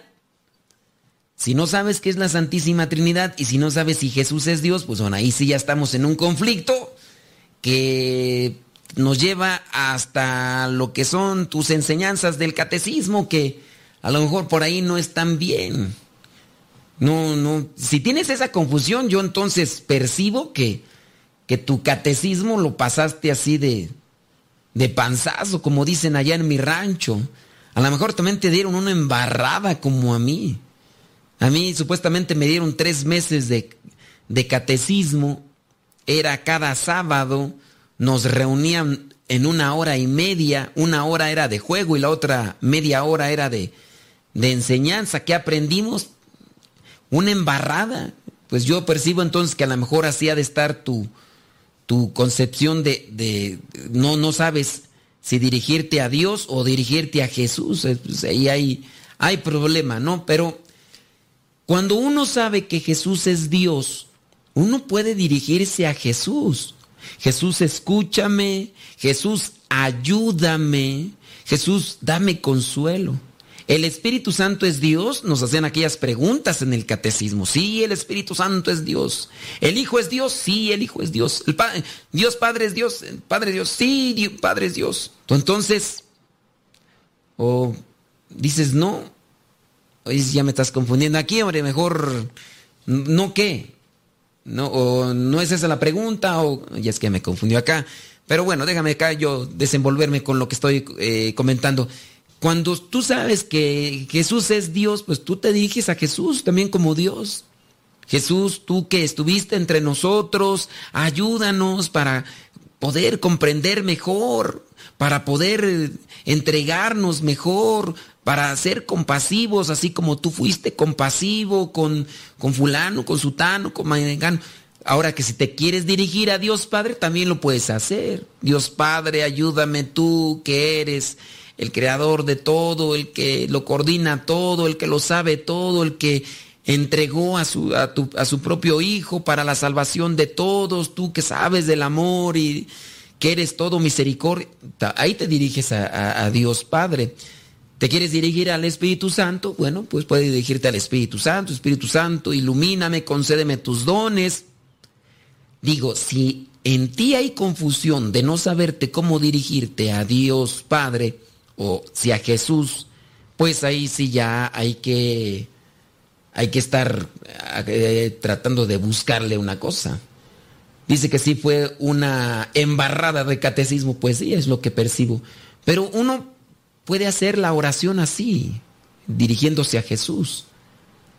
Tú Jesús que estuviste en la barca, Jesús que curaste al ciego de nacimiento, al tullido, que curaste a, a la suegra de Pedro, tú Jesús, tú Jesús que hiciste que, que Pedro caminara sobre las aguas, ayúdame a caminar en medio de los problemas, no te pido que quites la tempestad, te pido que me ayudes a caminar por la tempestad, no sé, pues, ahí tendrán que dirigirse diferentes oraciones. Y dice Nayibe que entonces una persona si llega a la hora del salmo no puede comulgar. Bueno, aquí solamente hay que acomodar las expresiones. ¿eh? ¿Es correcto comulgar o no es correcto? Porque de poder, en la cuestión del poder, pues a lo mejor sí puede. O sea, la acción como tal si puede. ¿Es correcto? Yo digo que no. Y digo que no, ¿por qué? Porque si la persona está llegando ya al salmo, otra cosa puede ser una circunstancia que está fuera de sus manos. Pongo el ejemplo. Digamos que tú vives a seis horas de donde está una iglesia. Entonces, se te cruzó en el camino un rinoceronte. El rinoceronte hizo que te desviaras y esa desviación hizo que llegaras hasta la hora del salmo. Ya no hay otra misa, ya no hay otra misa. Y tuviste que recorrer las cinco horas o seis horas para llegar a misa. Esto sí suele pasar, ¿eh? aunque ustedes no lo crean, en ciertas comunidades todavía de México, todavía suele pasar esto. Y la gente camina, por eso le estoy presentando el tiempo, y la gente camina todo eso para poder ir a misa. Entonces llegó a misa, se retrasó, ahí puede, es correcto comulgar, si es correcto. Dentro de lo que era su intención era llegar a tiempo, pero las circunstancias que le cruzaron el camino no. Otra cosa es que la persona sea floja, decidiosa, desinteresada y que se levante tarde o que no se apure para hacer sus quehaceres y que incluso tenga la iglesia nada más cruzando la calle y que diga, no, pues ya llegué, pues aquí comulgo. Ahí no es correcto comulgar, porque a usted no le interesa realmente comulgar, usted nada más va a hacerlo por cumplir no va por recibir a Cristo y ni siquiera lo va a aprovechar como tal. En este caso no es correcto comulgar en esa circunstancia, cuando hay flojera, cuando hay desidia. Pero otra cosa es el ejemplo que les puedo poner de, bueno, en el caso no es un ejemplo que se le atraviese un rinoceronte, pero de que hay personas que recorren ese, ese tramo de cinco o de cuatro, de seis horas para llegar a un lugar y participar de la misa, lo hay. Y caminando. Y se los digo pues porque tengo hermanos que son misioneros y me platican de sus experiencias.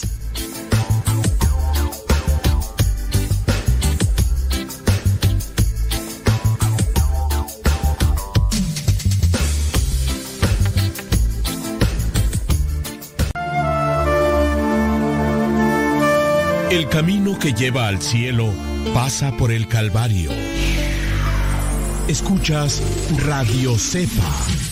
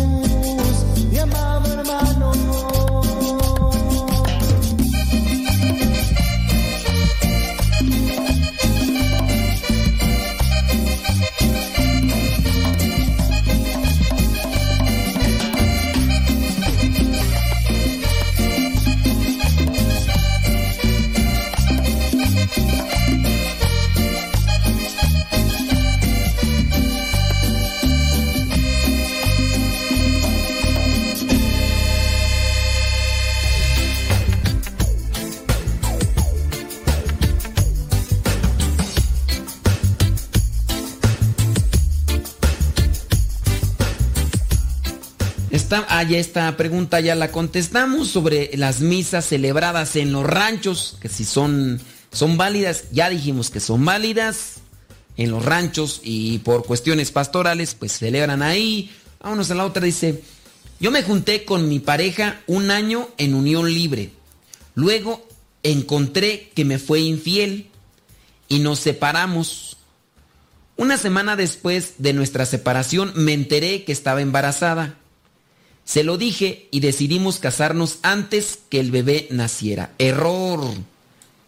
Bueno, con la pena y todo, con el dolor y todo, yo puedo decir que si se casaron solamente por el niño y no se casaron por amor, ese matrimonio pudo, no digo que es, pudo haber sido inválido. Si se casan sin amor, el matrimonio es inválido. Hay gente que a veces ve las cosas así. Dicen, ya la embarazó, ahora que se case. Cuidado, coaccionar el matrimonio, obligar a que se casen, hace que incurran en invalidez. No, pero hasta los casó el obispo. No importa.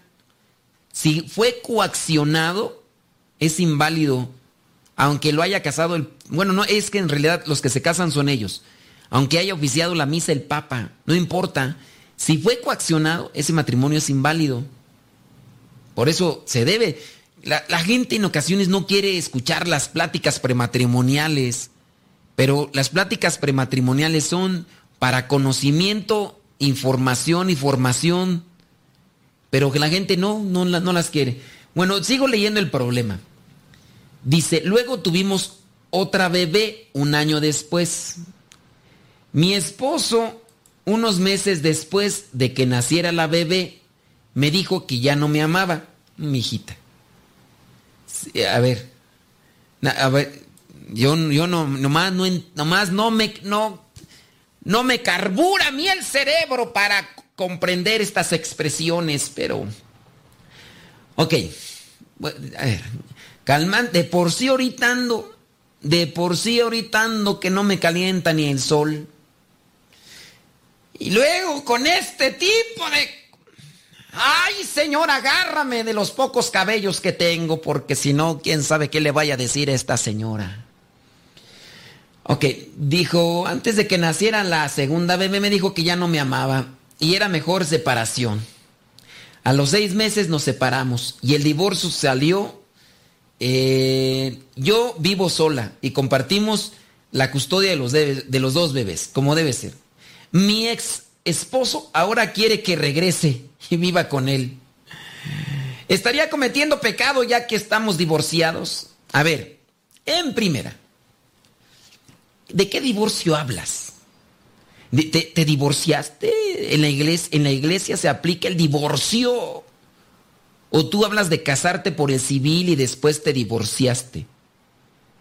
Eh, ¿Cometen pecados y estaría cometiendo pecado ya que estamos divorciados? ¿Que viva con él?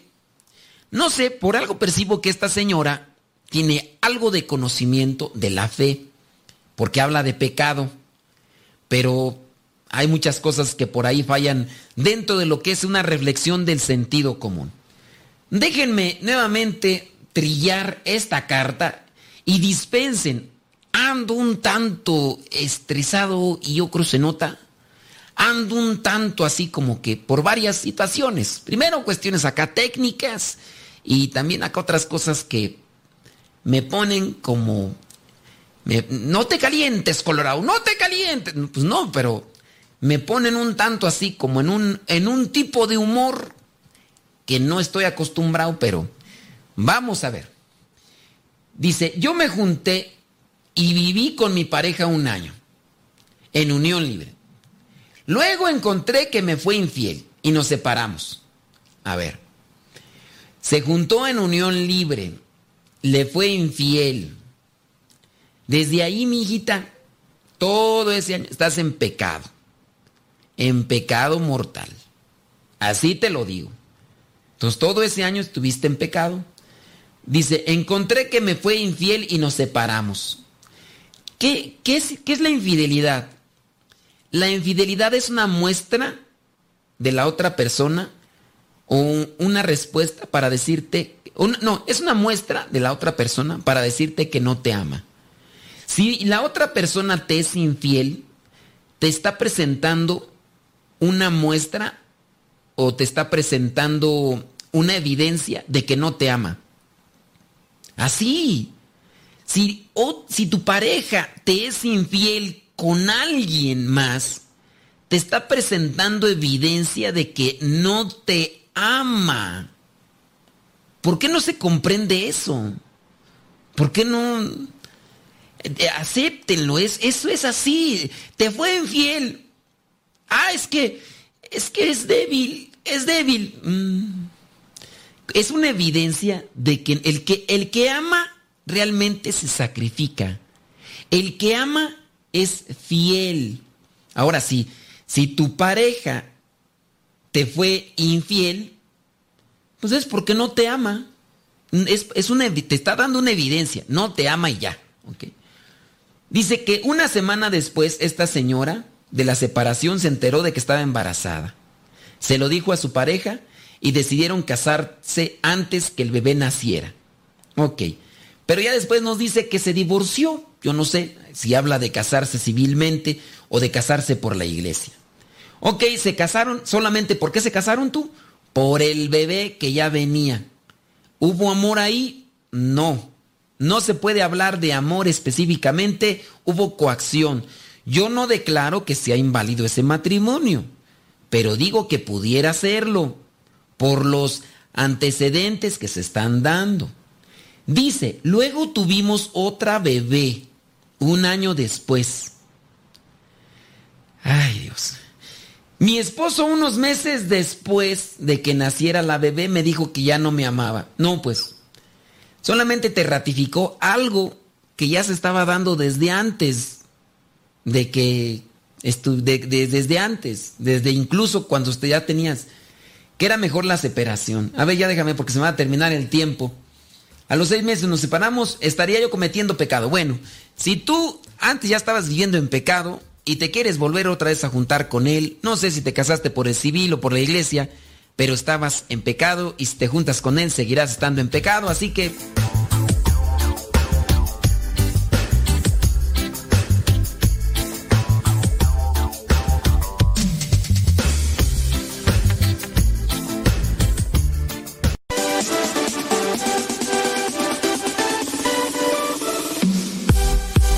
que nuestra prioridad es la evangelización.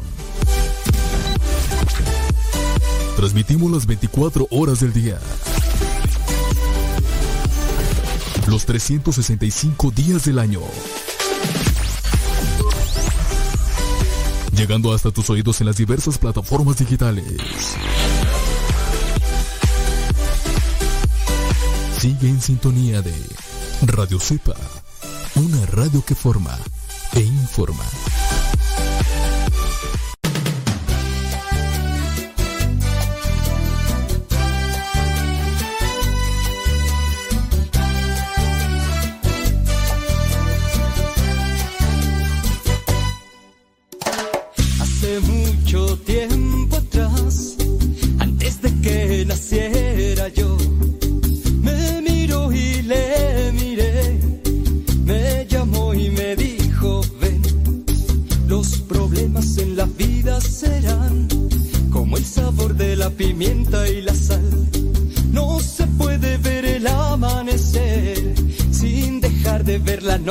También.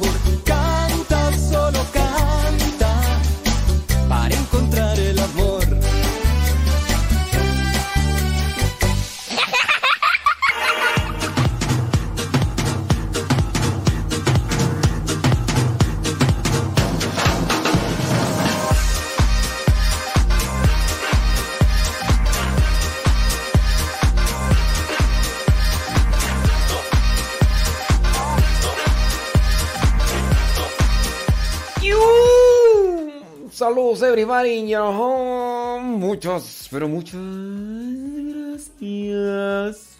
Gracias a la vida.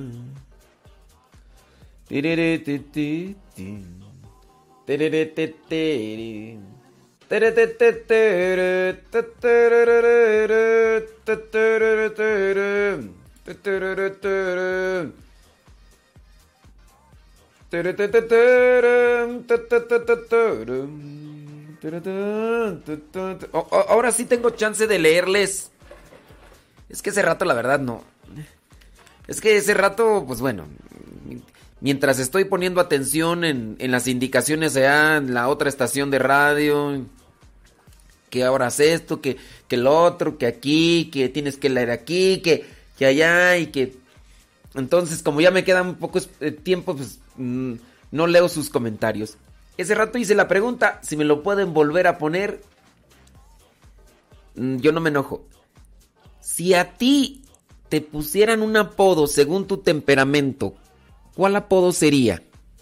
Ya lo mencionamos esa pregunta que va relacionada con el Evangelio del día de hoy, porque en el Evangelio del día de hoy eh, Jesús hace un llamado a sus apóstoles de entre sus discípulos y dice de hecho los nombres de ellos y unos eran los buanerges, hijos del trueno, por lo temperamentales, así como que Señor, si quieres, hacemos que baje fuego del cielo para que aprendan esa bola de rebelde. Espérense, espérense.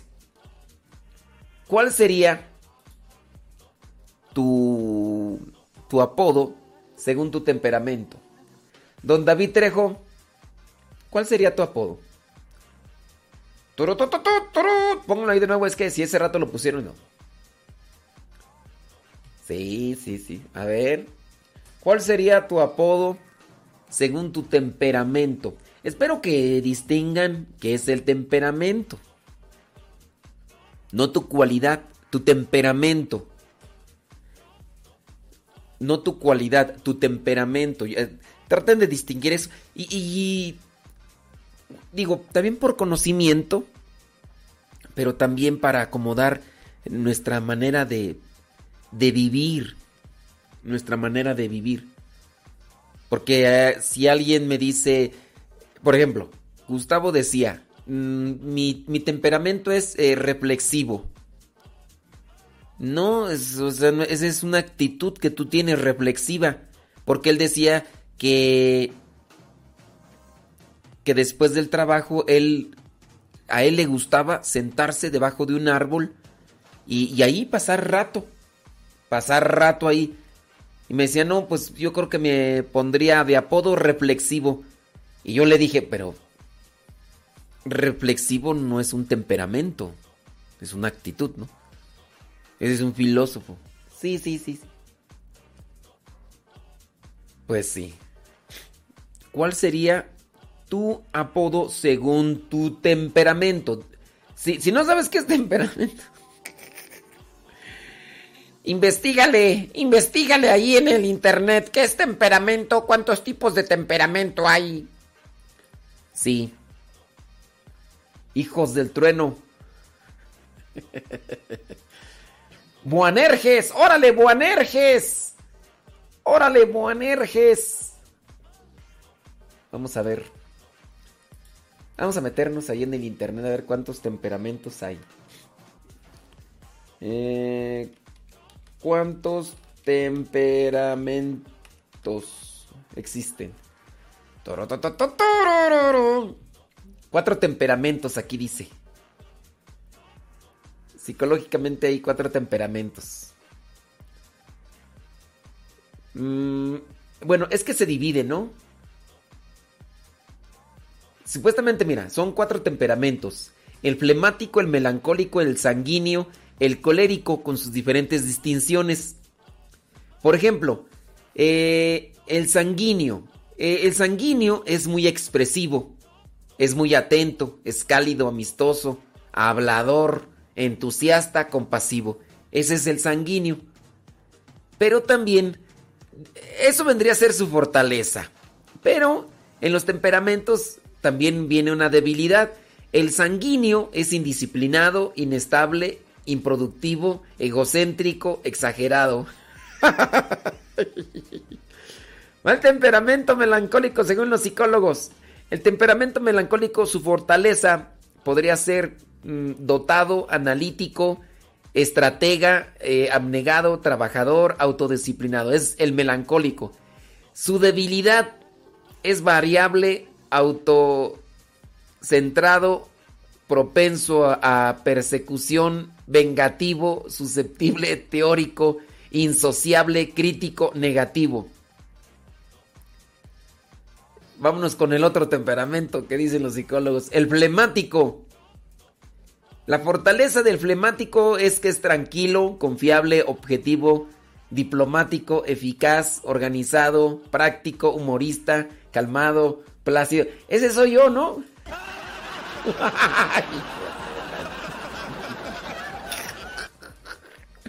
¡Ay, hijo de la chistín!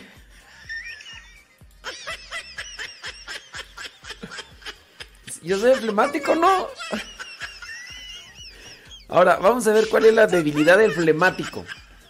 La debilidad del flemático sin motivación, moroso, egoísta, mezquino, autoprotector, indeciso, cobarde y ansioso. No, ya no quiero ser flemático.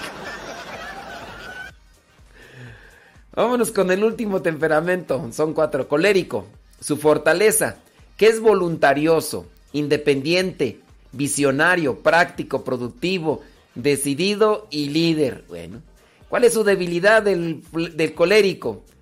Que es frío y no emocional, autosuficiente, impetuoso, dominante, rencoroso, sarcástico, irascible y cruel. Colérico.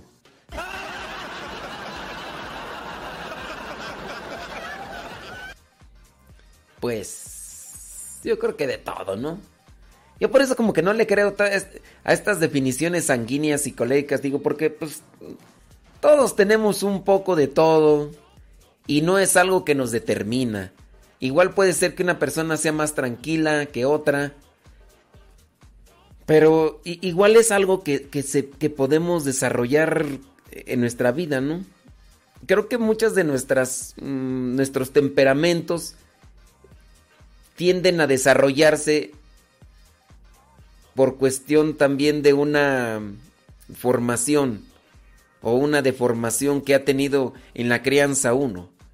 Si vienes de una familia que es disciplinada, que es organizada, pues te van organizando, ¿no? Y te van educando tus impulsos, tus emociones. Pero si aunque pues, si tú vienes de una familia totalmente distraída, dejada, desorganizada, pues ahí te vas, ahí te vas acomodando en eso. Bueno, ¿cuál sería eh, el apodo? Ahorita regresamos, vámonos con el Evangelio del día de hoy y después regresamos con la radionovela. Vamos a escuchar la palabra de Dios. Dispón tu corazón para que el mensaje llegue hasta lo más profundo de tu ser.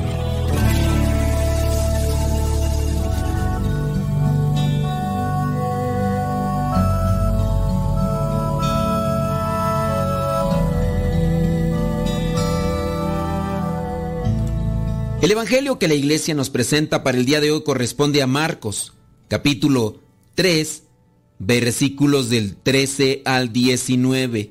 Dice así, Después Jesús subió a un cerro y llamó a los que le pareció bien. Una vez reunidos, eligió de entre ellos a doce, para que lo acompañaran y para mandarlos anunciar el mensaje. A estos les dio el nombre de apóstoles y les dio autoridad para expulsar a los demonios. Estos son los doce que escogió. Simón, a quien puso el nombre de Pedro, Santiago y su hermano Juan, hijos de Zebedeo, a quienes llamó Boanerges, es decir, hijos del trueno.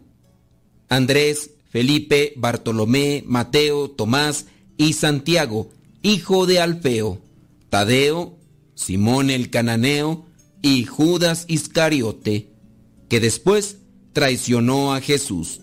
Palabra de Dios. Te alabamos, Señor. Escuchar tu palabra es inicio de fe en ti, Señor. Meditar tu palabra captar tu mensaje de amor. Proclamar tu palabra, Señor, es estar embebido de ti.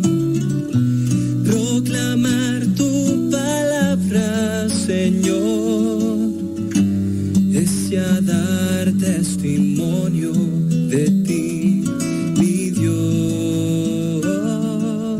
Evangelio que la iglesia nos presenta el día de hoy da a conocer el momento en el que Jesús escoge a doce de entre todos sus seguidores para darles el nombre de apóstol. El Evangelio de Lucas dice que hizo oración toda la noche y después eligió de entre sus discípulos a estos doce que les dio el nombre de apóstoles. Este Evangelio de Marcos señala dos intenciones por las cuales eligió a estos doce. Dice en el versículo 14, eligió de entre ellos a doce para que lo acompañaran y para mandarlos a anunciar el mensaje. Aquí podemos rescatar un punto interesante y es el saber que Jesús quiere compañía, no es alguien solitario, no es una isla. También lo que refiere es a un Jesús que no utiliza a la gente solamente para una cuestión en particular, como en este caso vendría a ser el envío. Quiere también que le acompañen. Y creo que ese es un punto que debemos de reflexionar. Nosotros, ¿qué tanto aportamos en la vida de los demás para ser buenos compañeros? Dentro de un ambiente familiar, dentro de un ambiente comunitario, ya sea por ejemplo en grupos de iglesia, en grupos de trabajo. ¿Qué tanto aporto yo para ser siempre un buen compañero. Regularmente le echamos la culpa a los demás. A veces andamos buscando las personas solamente para utilizarlas. Quizá muchas veces nosotros hemos caído en eso y lo más peligroso es que nos mantengamos todavía en la misma línea con el mismo pensamiento. Creo que a este punto podríamos llamarle la fraternidad. Ciertamente también los quiere para que vayan a anunciar el mensaje, pero primero quiere estar cercanos a ellos y que ellos también estén cercanos a Él. Podríamos hacer un cuestionamiento. Tratemos de analizar la relación que hemos tenido con los demás, cómo se encuentra esa relación de amistad con las personas. A veces se ha escuchado de ciertas personas que tienen conflictos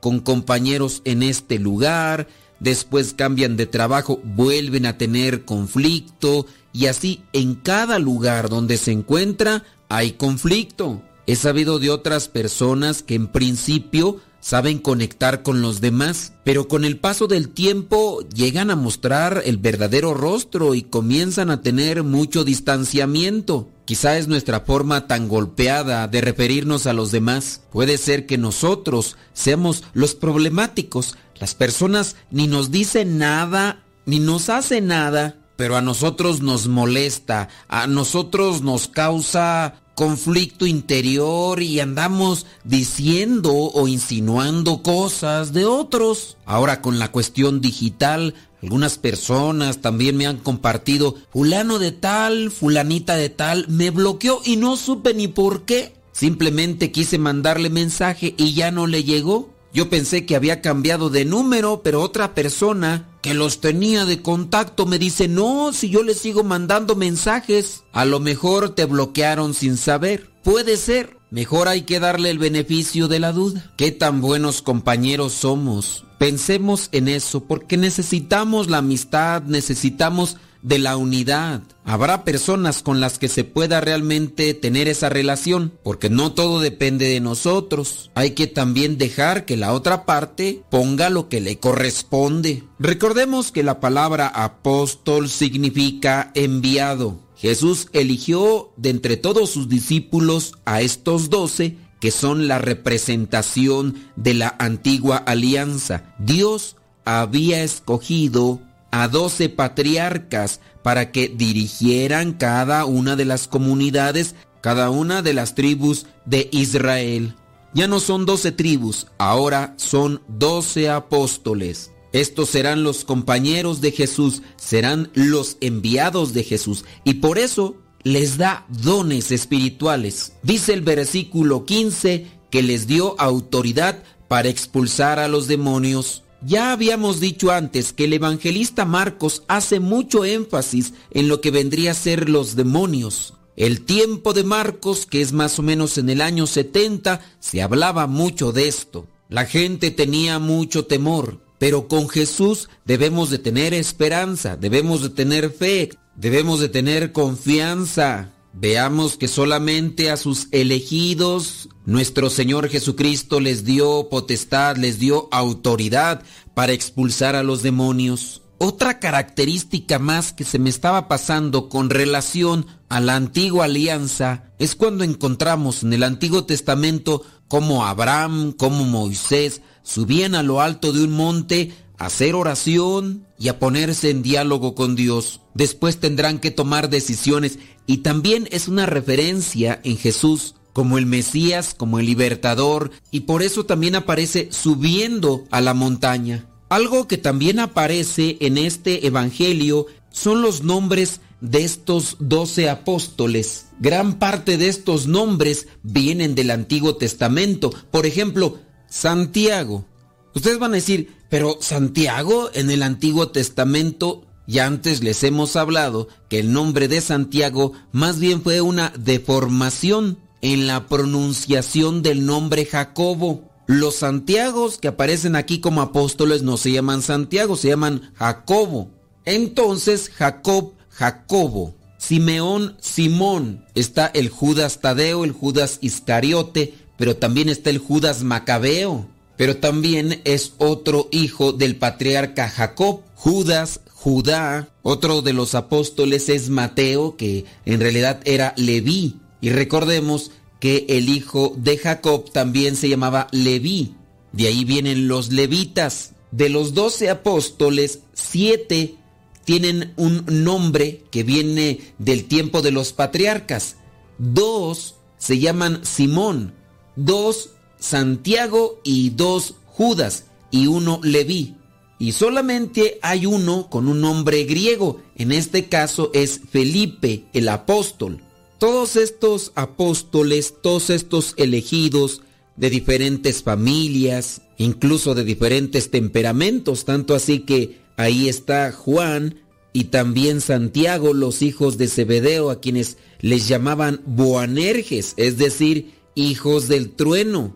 Dios es el que nos llama, Dios es el que nos elige y nos une en comunidad. Dios es el que también nos va purificando, nos va haciendo dóciles en la medida en que nos abandonamos ante su presencia. Vale la pena recordar los motivos por los que estamos juntos. Yo pertenezco a una comunidad religiosa. Debo tener muy presentes aquellos motivos por los cuales decidí entrar en esta familia misionera. Tienen que ser motivos de caridad, tienen que ser motivos de amor, de generosidad, de desprendimiento, de entrega. No se puede mantener la unidad si hay siempre motivos egoístas en medio de nosotros. De hecho, si no hay unidad, no hay fortaleza. Y no puede haber unidad si hay soberbia, orgullo o egoísmo. Podemos realizar grandes cosas y bonitas si nosotros anteponemos nuestros principios y buscamos cumplir con la voluntad de Dios. Para eso hace falta una madurez espiritual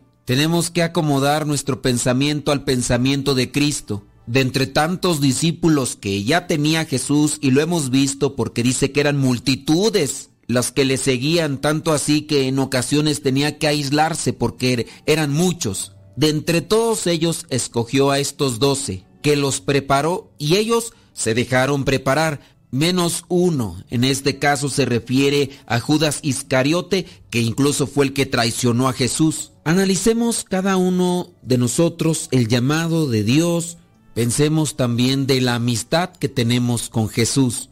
Quiere que lo acompañemos, quiere que también anunciemos su reino. Nos llama por nuestro nombre y lo que Él llega a depositar en nuestros corazones quiere que lo compartamos con los demás. ¿Qué tan fieles cumplidores somos de esa misión? Jesús hace oración antes de hacer una elección. Jesús nos da también talentos, nos da dones espirituales. ¿Los aprovechamos? Fíjate que es un tanto cuestionable, como en el caso de Judas Iscariote, que tenía el poder para expulsar los demonios, no sacó de su cabeza esas malas ideas que poco a poco se fueron construyendo en su vida hasta el punto de tomar la decisión para entregar a Jesús. ¿Cuántos dones no nos habrá dado Dios y no los utilizamos para nuestro bien, mucho menos en favor de los demás? Que el Espíritu Santo nos ilumine y nos dé una sacudida para poder comprometernos con esa misión que nos ha dado a cada uno en particular y que de esta manera podamos ser mejores cristianos que el día de ayer. Soy el Padre Modesto Lule de los misioneros servidores de la palabra. La bendición de Dios Todopoderoso, Padre, Hijo y Espíritu Santo, descienda sobre cada uno de ustedes y les acompañe siempre. Vayamos a vivir la palabra. Lámpara tu palabra para mis pasos, luz en mi sendero. Lámpara tu palabra para mis pasos, luz en mi sendero. Luz, tu palabra es la luz.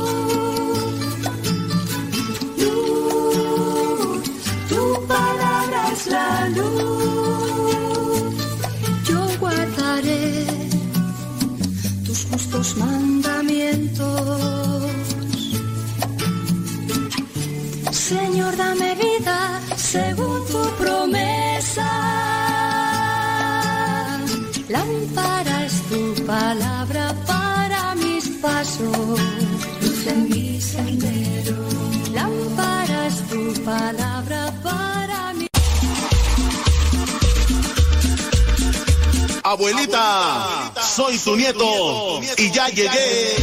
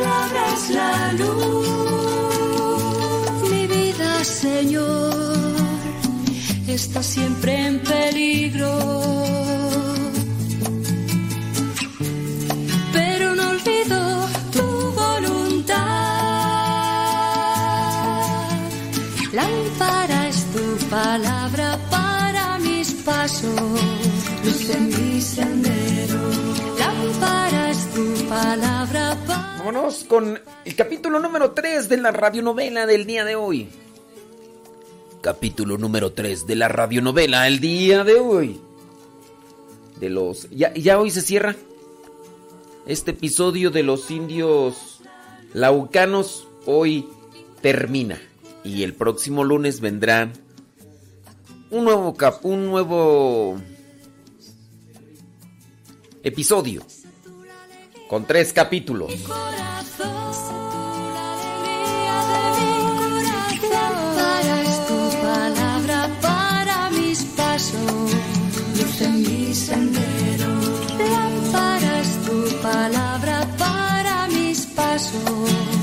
Luz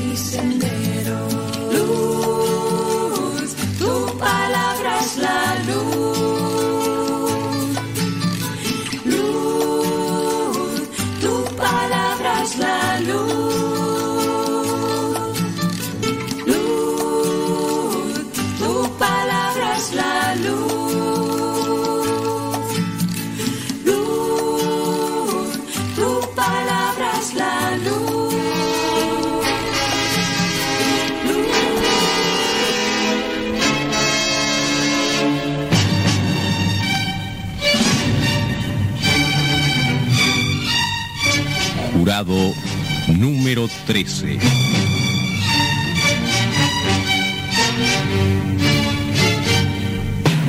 Porque en este tribunal del pueblo hay doce jurados y uno más, usted.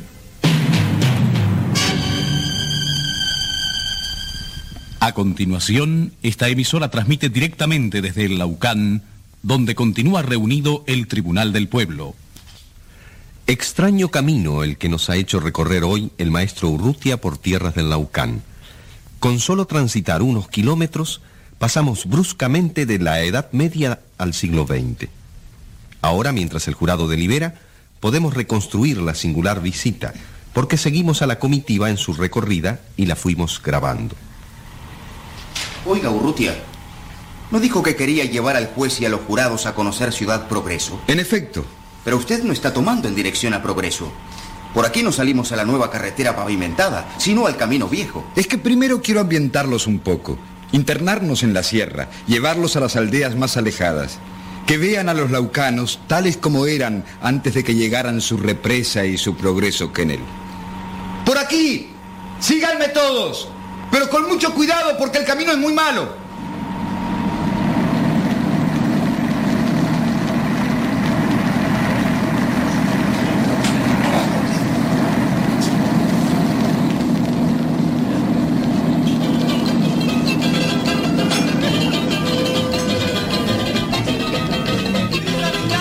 Es el mercado de Guaymán, una típica feria indígena. ¿Cómo describir ese mundo tan diferente? Los vendedores sentados en el suelo junto a sus... Acuclillados también frente a los vendedores. Esos morrales tejidos son una maravilla. Muchacha, ¿a cuánto esos morrales? No le va a entender, señora. No habla español. Hágame el favor entonces. Pregúnteselo usted en Lauca. Sé cuál será su respuesta. Le preguntará, ¿qué ofrece usted en cambio? No entiendo. ¿Cómo que ofrezco en cambio? Yo quiero comprarle Es que un- aquí no se vende ni se compra con dinero.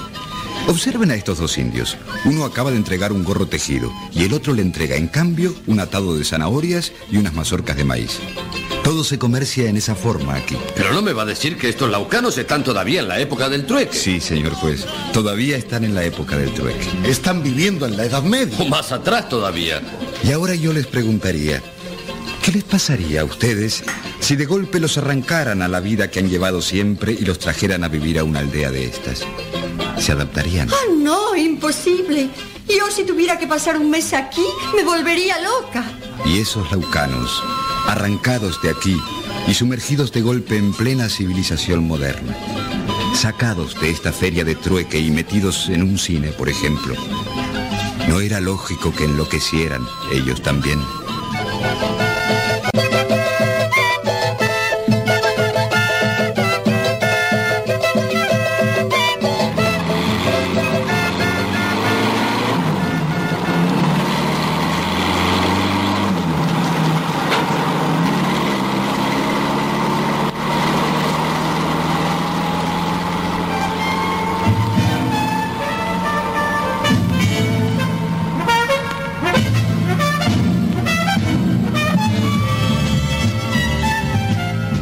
Bien, esto ya es Ciudad Progreso. No hace falta que lo diga Urrutia, se nota.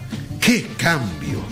Pensar que hace un momento estábamos viendo esa feria, esas chozas de adobe medio enterradas en que viven los laucanos, viendo a los indios labrar la tierra con sus arados de madera, y de pronto esto, carteles luminosos, cines, comercios, ¡qué choque! Si lo es para ustedes. ¿Se imaginan qué choque fue para los indios? ¿Y cómo los desquició? Miren esas tiendas. Ropa de última moda. Aquí los laucanos cambiaron en un momento sus típicos ponchos tejidos a mano por el blue jean y la camisa con florones estampados. Y las muchachas indias entraron con sus tres o cuatro faldas, largas hasta el suelo, que usaban una debajo de la otra. Y salieron de aquí vistiendo minifalda y blusita ceñida. Sí, esto ya es Ciudad Progreso. Vean qué diferencia con esas aldeuchas miserables. Comparen. Es como otro mundo, ¿no es cierto? Justamente, Kennel. Usted lo ha dicho.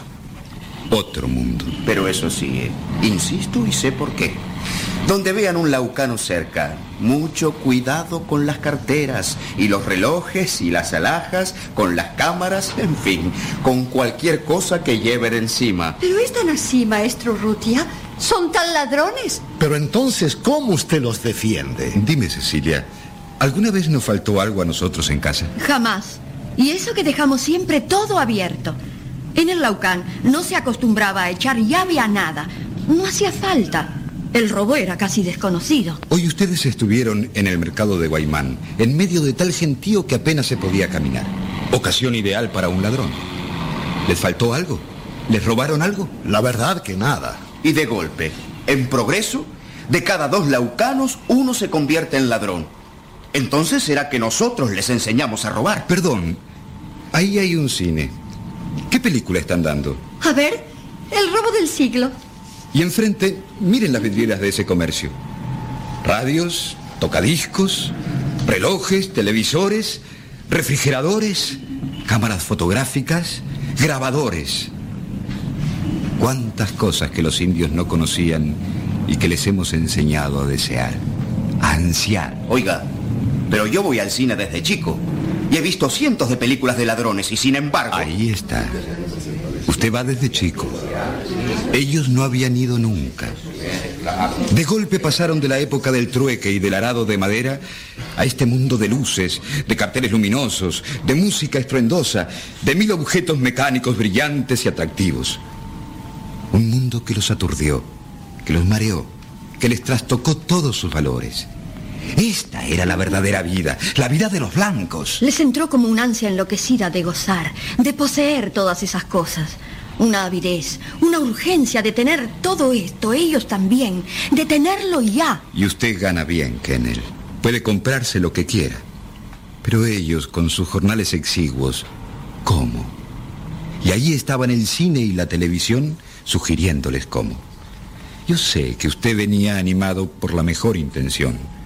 Traerles el progreso, los adelantos de la civilización, transformarles la vida de un día para otro. Pero ese fue su error. No se transforma la vida de un pueblo de un día para otro. Lo único que se puede hacer de un día para otro es trastornársela. Perdón, una cosa que me llama la atención. Hay bastantes bares en esta ciudad, ¿eh? Uf, demasiados. Uno en cada cuadra. Principales clientes, los laucanos. Miren ese ahí. Miren la hora del día que es y ya anda completamente ebrio. Sí. Principales clientes los laucanos. Pero ¿y los dueños? ¿Quiénes son los dueños de esos bares? ¿Quiénes les vendemos el alcohol a los laucanos? Los blancos, los civilizados y virtuosos blancos. Sí, los laucanos de Ciudad Progreso beben mucho.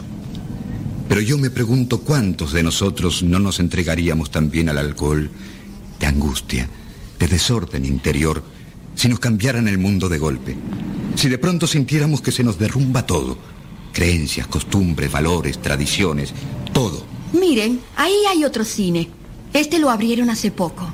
¿Van mucho al cine entonces los laucanos? Oh, el cine los enloquece. Es la palabra justa, Kennel. Los enloquece. Les entra como una apetencia de gozar de todo ese mundo tan nuevo, tan deseable. Es increíble. Pero sé de una muchacha laucana que se entregó a la mala vida. ¿Y saben por qué lo hizo la primera vez? Para tener con qué ir al cine. Por favor, señora, si se vendió, es porque era una cualquiera. Oiga, Kennel, los laucanos están muy atrasados, son ignorantes, todo lo que usted quiera. Pero también tienen admirables virtudes. Y una de ellas es la pureza en el amor. En las aldeas laucanas no se conoce el adulterio, ni de mujeres ni de hombres. Pues miren eso. Ese salón de baile es un burdel. Aquel es otro, aquel es otro, una verdadera plaga. Y casi todas las mujeres de esos lupanares son laucanas. Pero los clientes, los que les compran sus cuerpos, son blancos. Perdón que les interrumpa, pero este es otro de los sitios claves de Ciudad Progreso. Un salón de belleza. Aquí dejan las muchachas indias sus preciosas trenzas. Y en una hora salen todas cambiadas, de cabello cortito, peinaditas a la moda, pintaditas, maquilladitas. Casi disfrazaditas. Algunas salen del salón de belleza y terminan en el otro salón, en el de baile. Dicen que esas pobres muchachas compran cantidades increíbles de cosméticos, de lápices de labios, de cremas, de maquillajes. Es como una pasión que tienen. Todo lo que ganan en su triste comercio se lo gastan en ropa y en productos de belleza. ¿No ven? ¿No ven cómo en todo se repite la misma historia? Ay, Gustavo, mira quién va ahí. Dios, cómo me duele verlo así, haciendo heces por la calle, borracho perdido. Y tan joven. Ese es aquel muchacho del que les hablaba. El que fue su mejor alumno. El otro día supe por qué se entregó a la bebida. Se lo confesó a Cecilia. Encontró a su novia toda pintada trabajando en un salón de baile.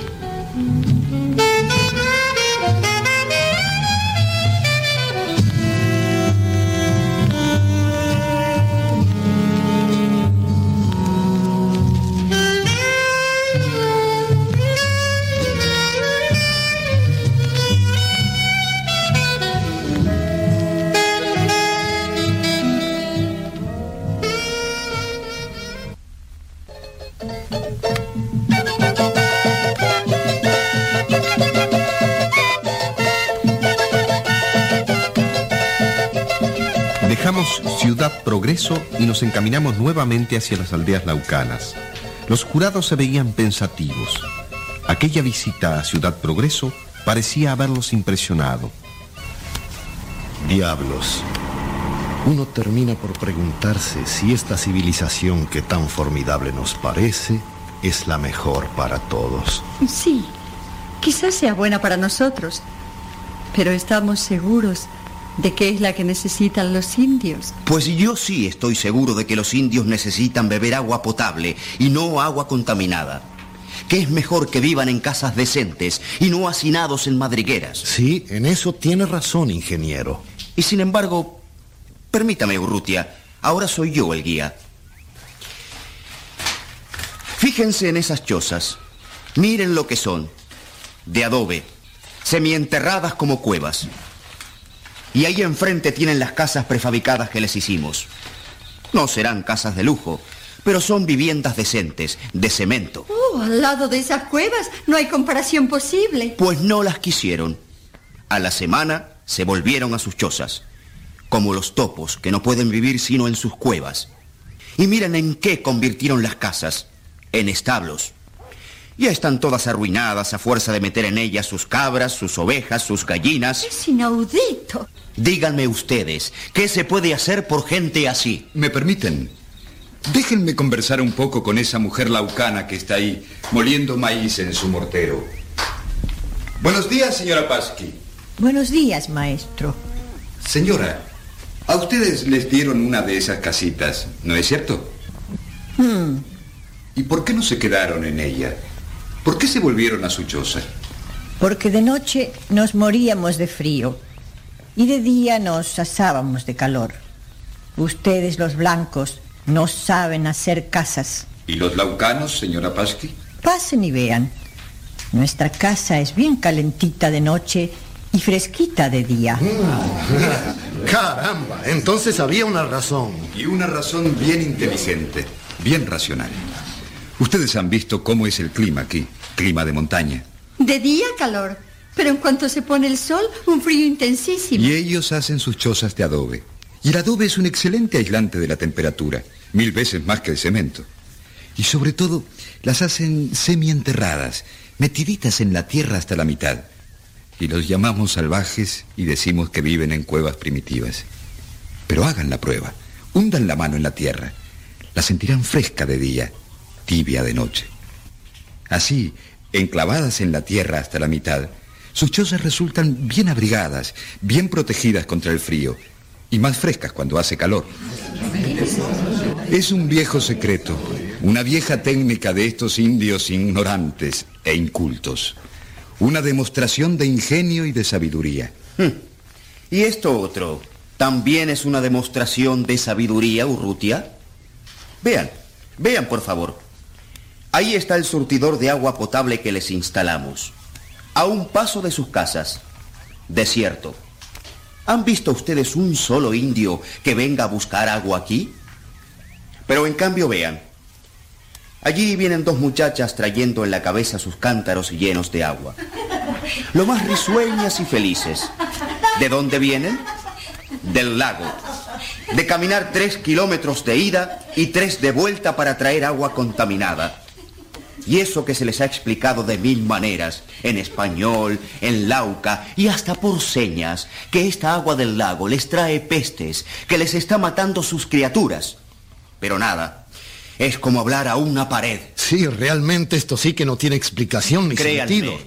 no se puede hacer nada por estos indios. Son demasiado obtusos, demasiado ignorantes. Perdón.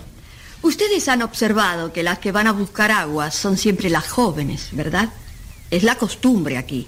Las encargadas de traer el agua son las mozas, las hijas solteras. Peor aún, siendo jóvenes, es más inexplicable que no quieran entender, que sean tan atrasadas y tan tercas. Francamente es incomprensible. Agua potable al alcance de la mano y siguen caminando seis kilómetros para traer agua mala. Es absurdo. Señor juez, ¿me permite hacerle unas pocas preguntas a una de esas muchachas? Usarla como testigo. Escucha, Sankai. Dime una cosa. ¿Tienes novio? No te pongas colorada. Dime la verdad. ¿Tienes novio? Sí. ¿Y dónde se hicieron novios? ¿Cuándo? Y, como siempre, él me iba a ver pasar todas las tardes en el caminito al lago, cuando yo iba a buscar agua. ¿Dónde se te declaró? Y ahí, en el caminito al lago, un día me habló. Y desde entonces me espera todas las tardes en el camino y me acompaña hasta el lago. ¿Cómo se hace todos los noviazgos aquí? Así, cada mozo va a esperar a la moza que quiere en el caminito al lago. Y allí le habla. Y allí se hacen novios. Es una de las costumbres más antiguas, más lindas y románticas del Laucano. Todos los noviazgos se inician así, en el camino del lago. Se dan cuenta qué importante es para los jóvenes ese camino del lago. Les diré más.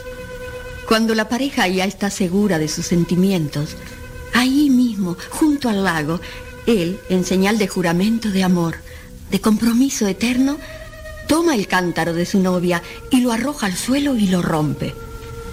Cuando una tarde se ve regresar a una moza del lago sin su cántaro, ya se sabe que está comprometida. Así, con ese pudor, con esa delicadeza, van tejiendo su romance.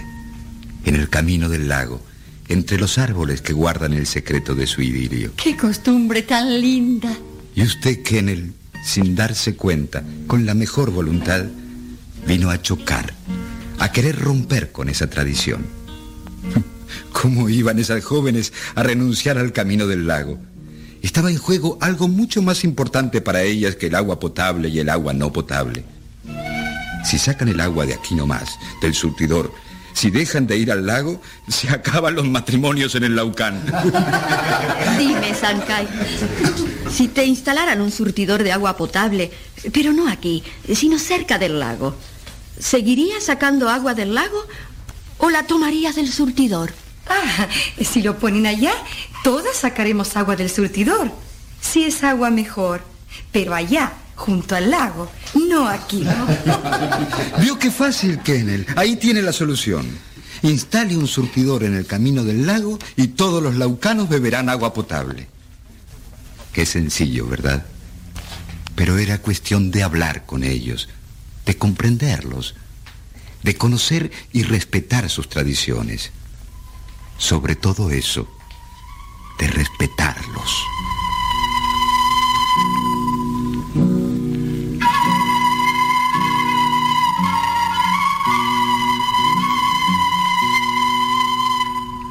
Tal fue la recorrida que el juez y los jurados hicieron por Ciudad Progreso y tierras del Laucán.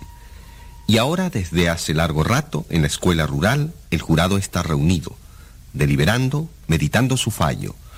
Jurado número 13, súmese usted también a la discusión. Emita usted también su veredicto. ¿Quién tiene razón? ¿Urrutia o Kennel?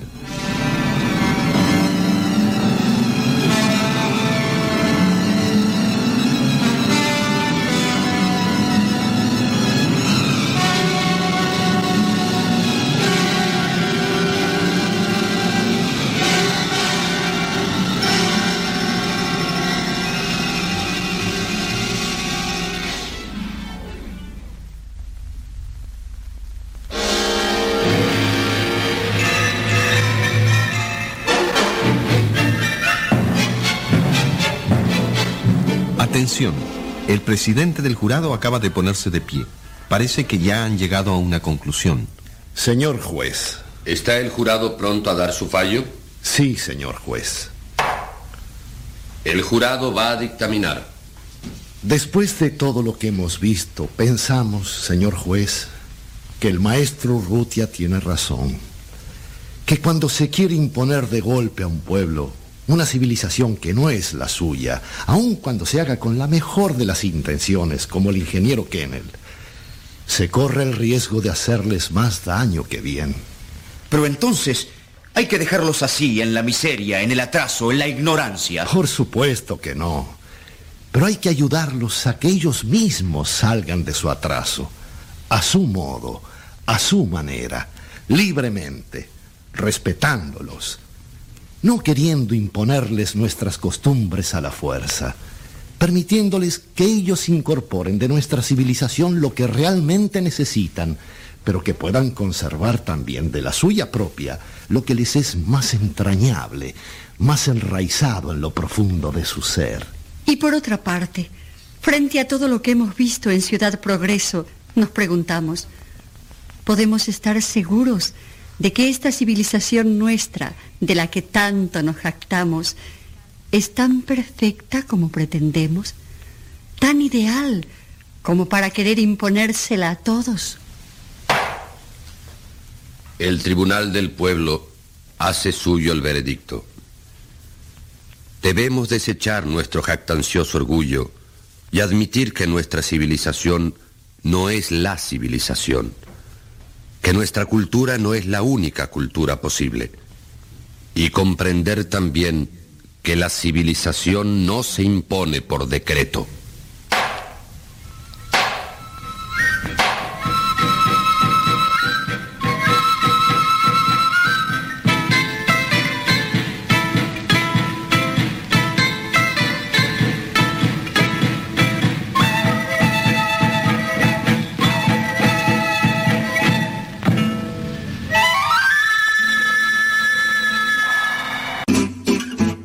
Mamá, ya te dejé mi ropa para que la laves. Mamá, ¿no has lavado los trastes? Vieja, ¿a qué horas me planchas la ropa? Las obligaciones del hogar son de todos los que viven en el hogar. Ya lavé mi ropa, mamá. Todos los trastes están limpios y barrí la sala. Listo, vieja. Planché todas mis camisas y hasta les remendé los botonazos. Todos los días puedes tratarla como si fuera 10 de mayo, o por lo menos como deberías tratarla. Porque todos tenemos madre, esposa o suegra. Respétalas.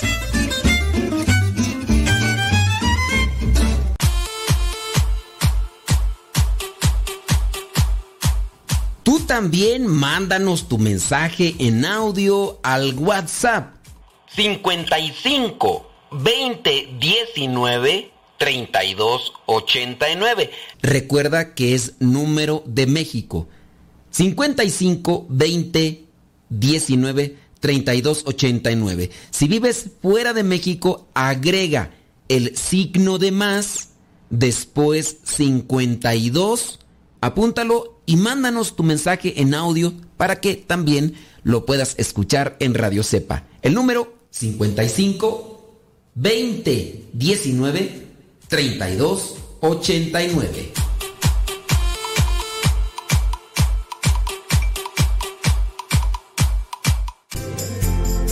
Continúa con nuestra programación. Estás en radiocepa.com, emisora católica de los misioneros servidores de la palabra. Síguenos por Twitter y Facebook. Búscanos como Radio Cepa. Estamos evangelizando por medio de la radio. Escuchas radiocepa.com. venido a adorarlo, hemos venido a adorarlo.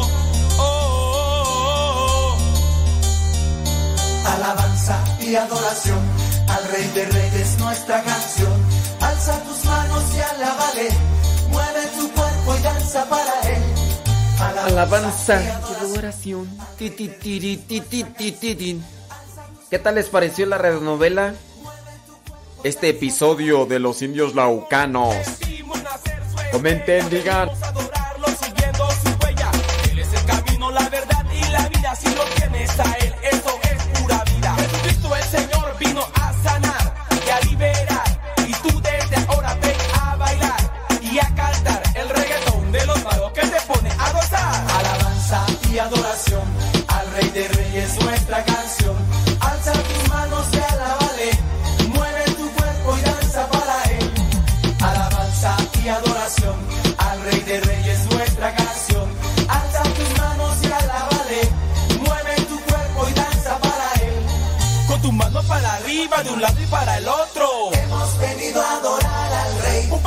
adelante y otro para atrás. Hemos venido a adorar al Rey. Una vuelta a la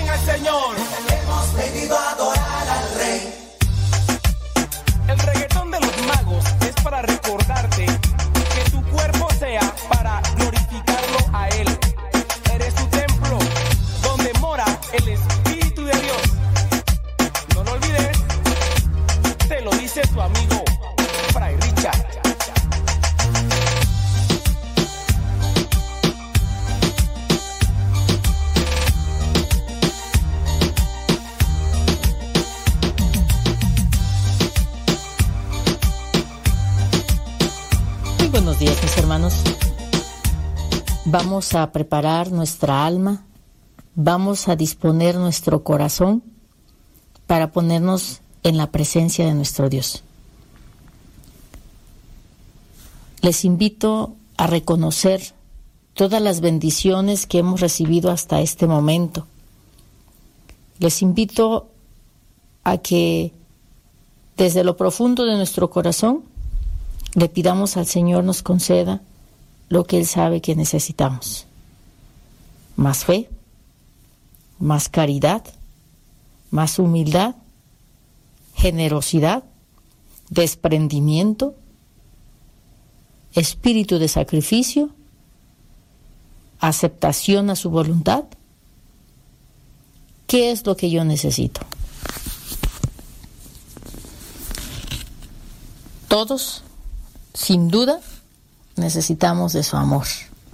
Todos necesitamos sentir ese amor misericordioso con el que nosotros nos vamos a ir poco a poco transformando gracias a su, gracia, a su gracia y a su amor misericordioso. Comenzamos pues, mis hermanos, en el nombre del Padre, del Hijo y del Espíritu Santo. Amén. El Evangelio de San Marcos, capítulo 3, versículo 7 al 21. En aquel tiempo, Jesús se retira, se retira con sus discípulos a la orilla del mar y lo siguió una gran muchedumbre de Galilea. Al enterarse de las cosas que hacía, acudía mucha gente de Judea, Jerusalén, Idumea, Transjordania y cercanías de Tiro y Sidón. Encargó a sus discípulos que le tuviesen preparada una barca, no lo fuera a estrujar el gentío como había curado a muchos. Todos los que sufrían de algo se le echaban encima para tocarlo. Los espíritus inmundos, cuando lo veían, se postraban ante él y gritaban, Tú eres el Hijo de Dios. Pero él les prohibía severamente que lo dijesen a conocer. Palabra de Dios. Te alabamos, Señor. Una muchedumbre. Hermanos, hoy se nos presenta en el Evangelio que una vez que Jesús se decidió a proclamar su Evangelio, la buena nueva, el pueblo fue creyendo y fue cayendo en cuenta de que era una persona especial, de que había algo muy particular en Jesús. Sus palabras sanaban de manera distinta. Tú solo tienes palabras de vida eterna. Algunos de sus discípulos le llegaron a decir, de los apóstoles. Llevado de su amor y de sus entrañas de misericordia, desplegaba su poder de curación, sanando a todos los enfermos y agobiados que se acercaban a Él.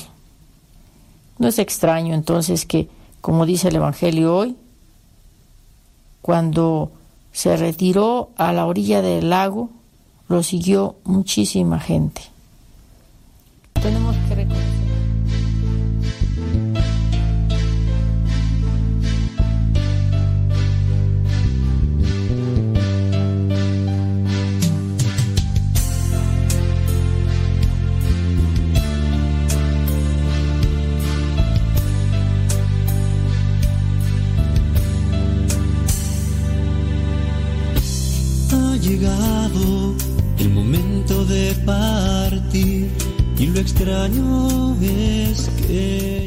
Hacemos el corte en Facebook y en YouTube. Los invitamos para que pasen a Radio Sepa. Hay cápsulas, hay metáforas, hay evangelios explicados con otros eh, hermanos sacerdotes. Así que, ya saben, los que están en Facebook y en YouTube, pásenle a Radio Sepa. Descarguen la aplicación o busquen ahí en el google radiocepa.com Y ahí está, usted puede escuchar ahí directamente la página o también descargando la aplicación. Busque la aplicación Radio Cepa y listo. Como nadie muere para sí. Ahora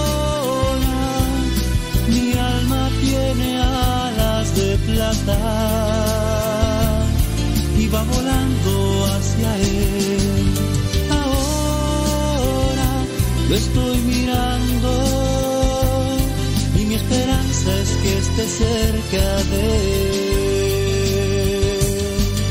Ahora ya no estoy triste, solo pido a mis amigos. Y bueno, los que apenas recién sintonizan, eh, ese fue el último audio que mandó la hermana Virginia Ar- Arellano. En Gloria esté. Ese rato ya platicamos eh, sobre ella, así que pues solamente es para las personas que dicen, bueno, ¿y, es- y por qué pusieron ahí un audio de un evangelio, de un hermano? Bueno, ese rato ya les eh, mencionamos quién fue y qué hizo y pues de qué manera se nos adelantó el día de ayer. Pasen la radio sepa, pasen la radio sepa. Este canto se llama Momento de Partir o Alas de Plata y lo encuentran en nuestro canal de Telegram. En nuestro canal de Telegram, Modesto Lule. Tienen que buscarlo así, arroba Modesto Lule, es todo junto, todo junto, arroba Modesto Lule. Así se buscan las direcciones y ya ustedes se encuentran en el canal y por ahí lo buscan Momento de Partir o Alas de Perdón, o Alas de Plata, perdón. Momento de Partir o Alas de Plata y, y listo, ahí lo encuentran en el canto. Si la muerte es una realidad y aprendemos a vivir con ella, porque nadie vive para sí, como nadie muere para sí. Ahora mi alma tiene alas de plata y va volando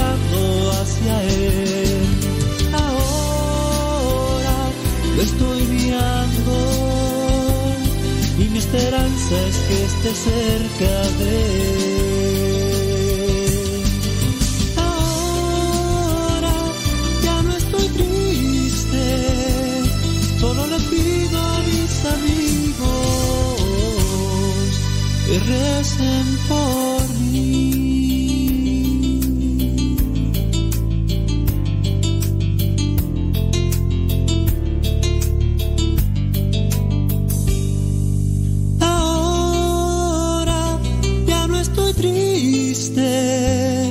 solo le pido a mis amigos que recen por mí.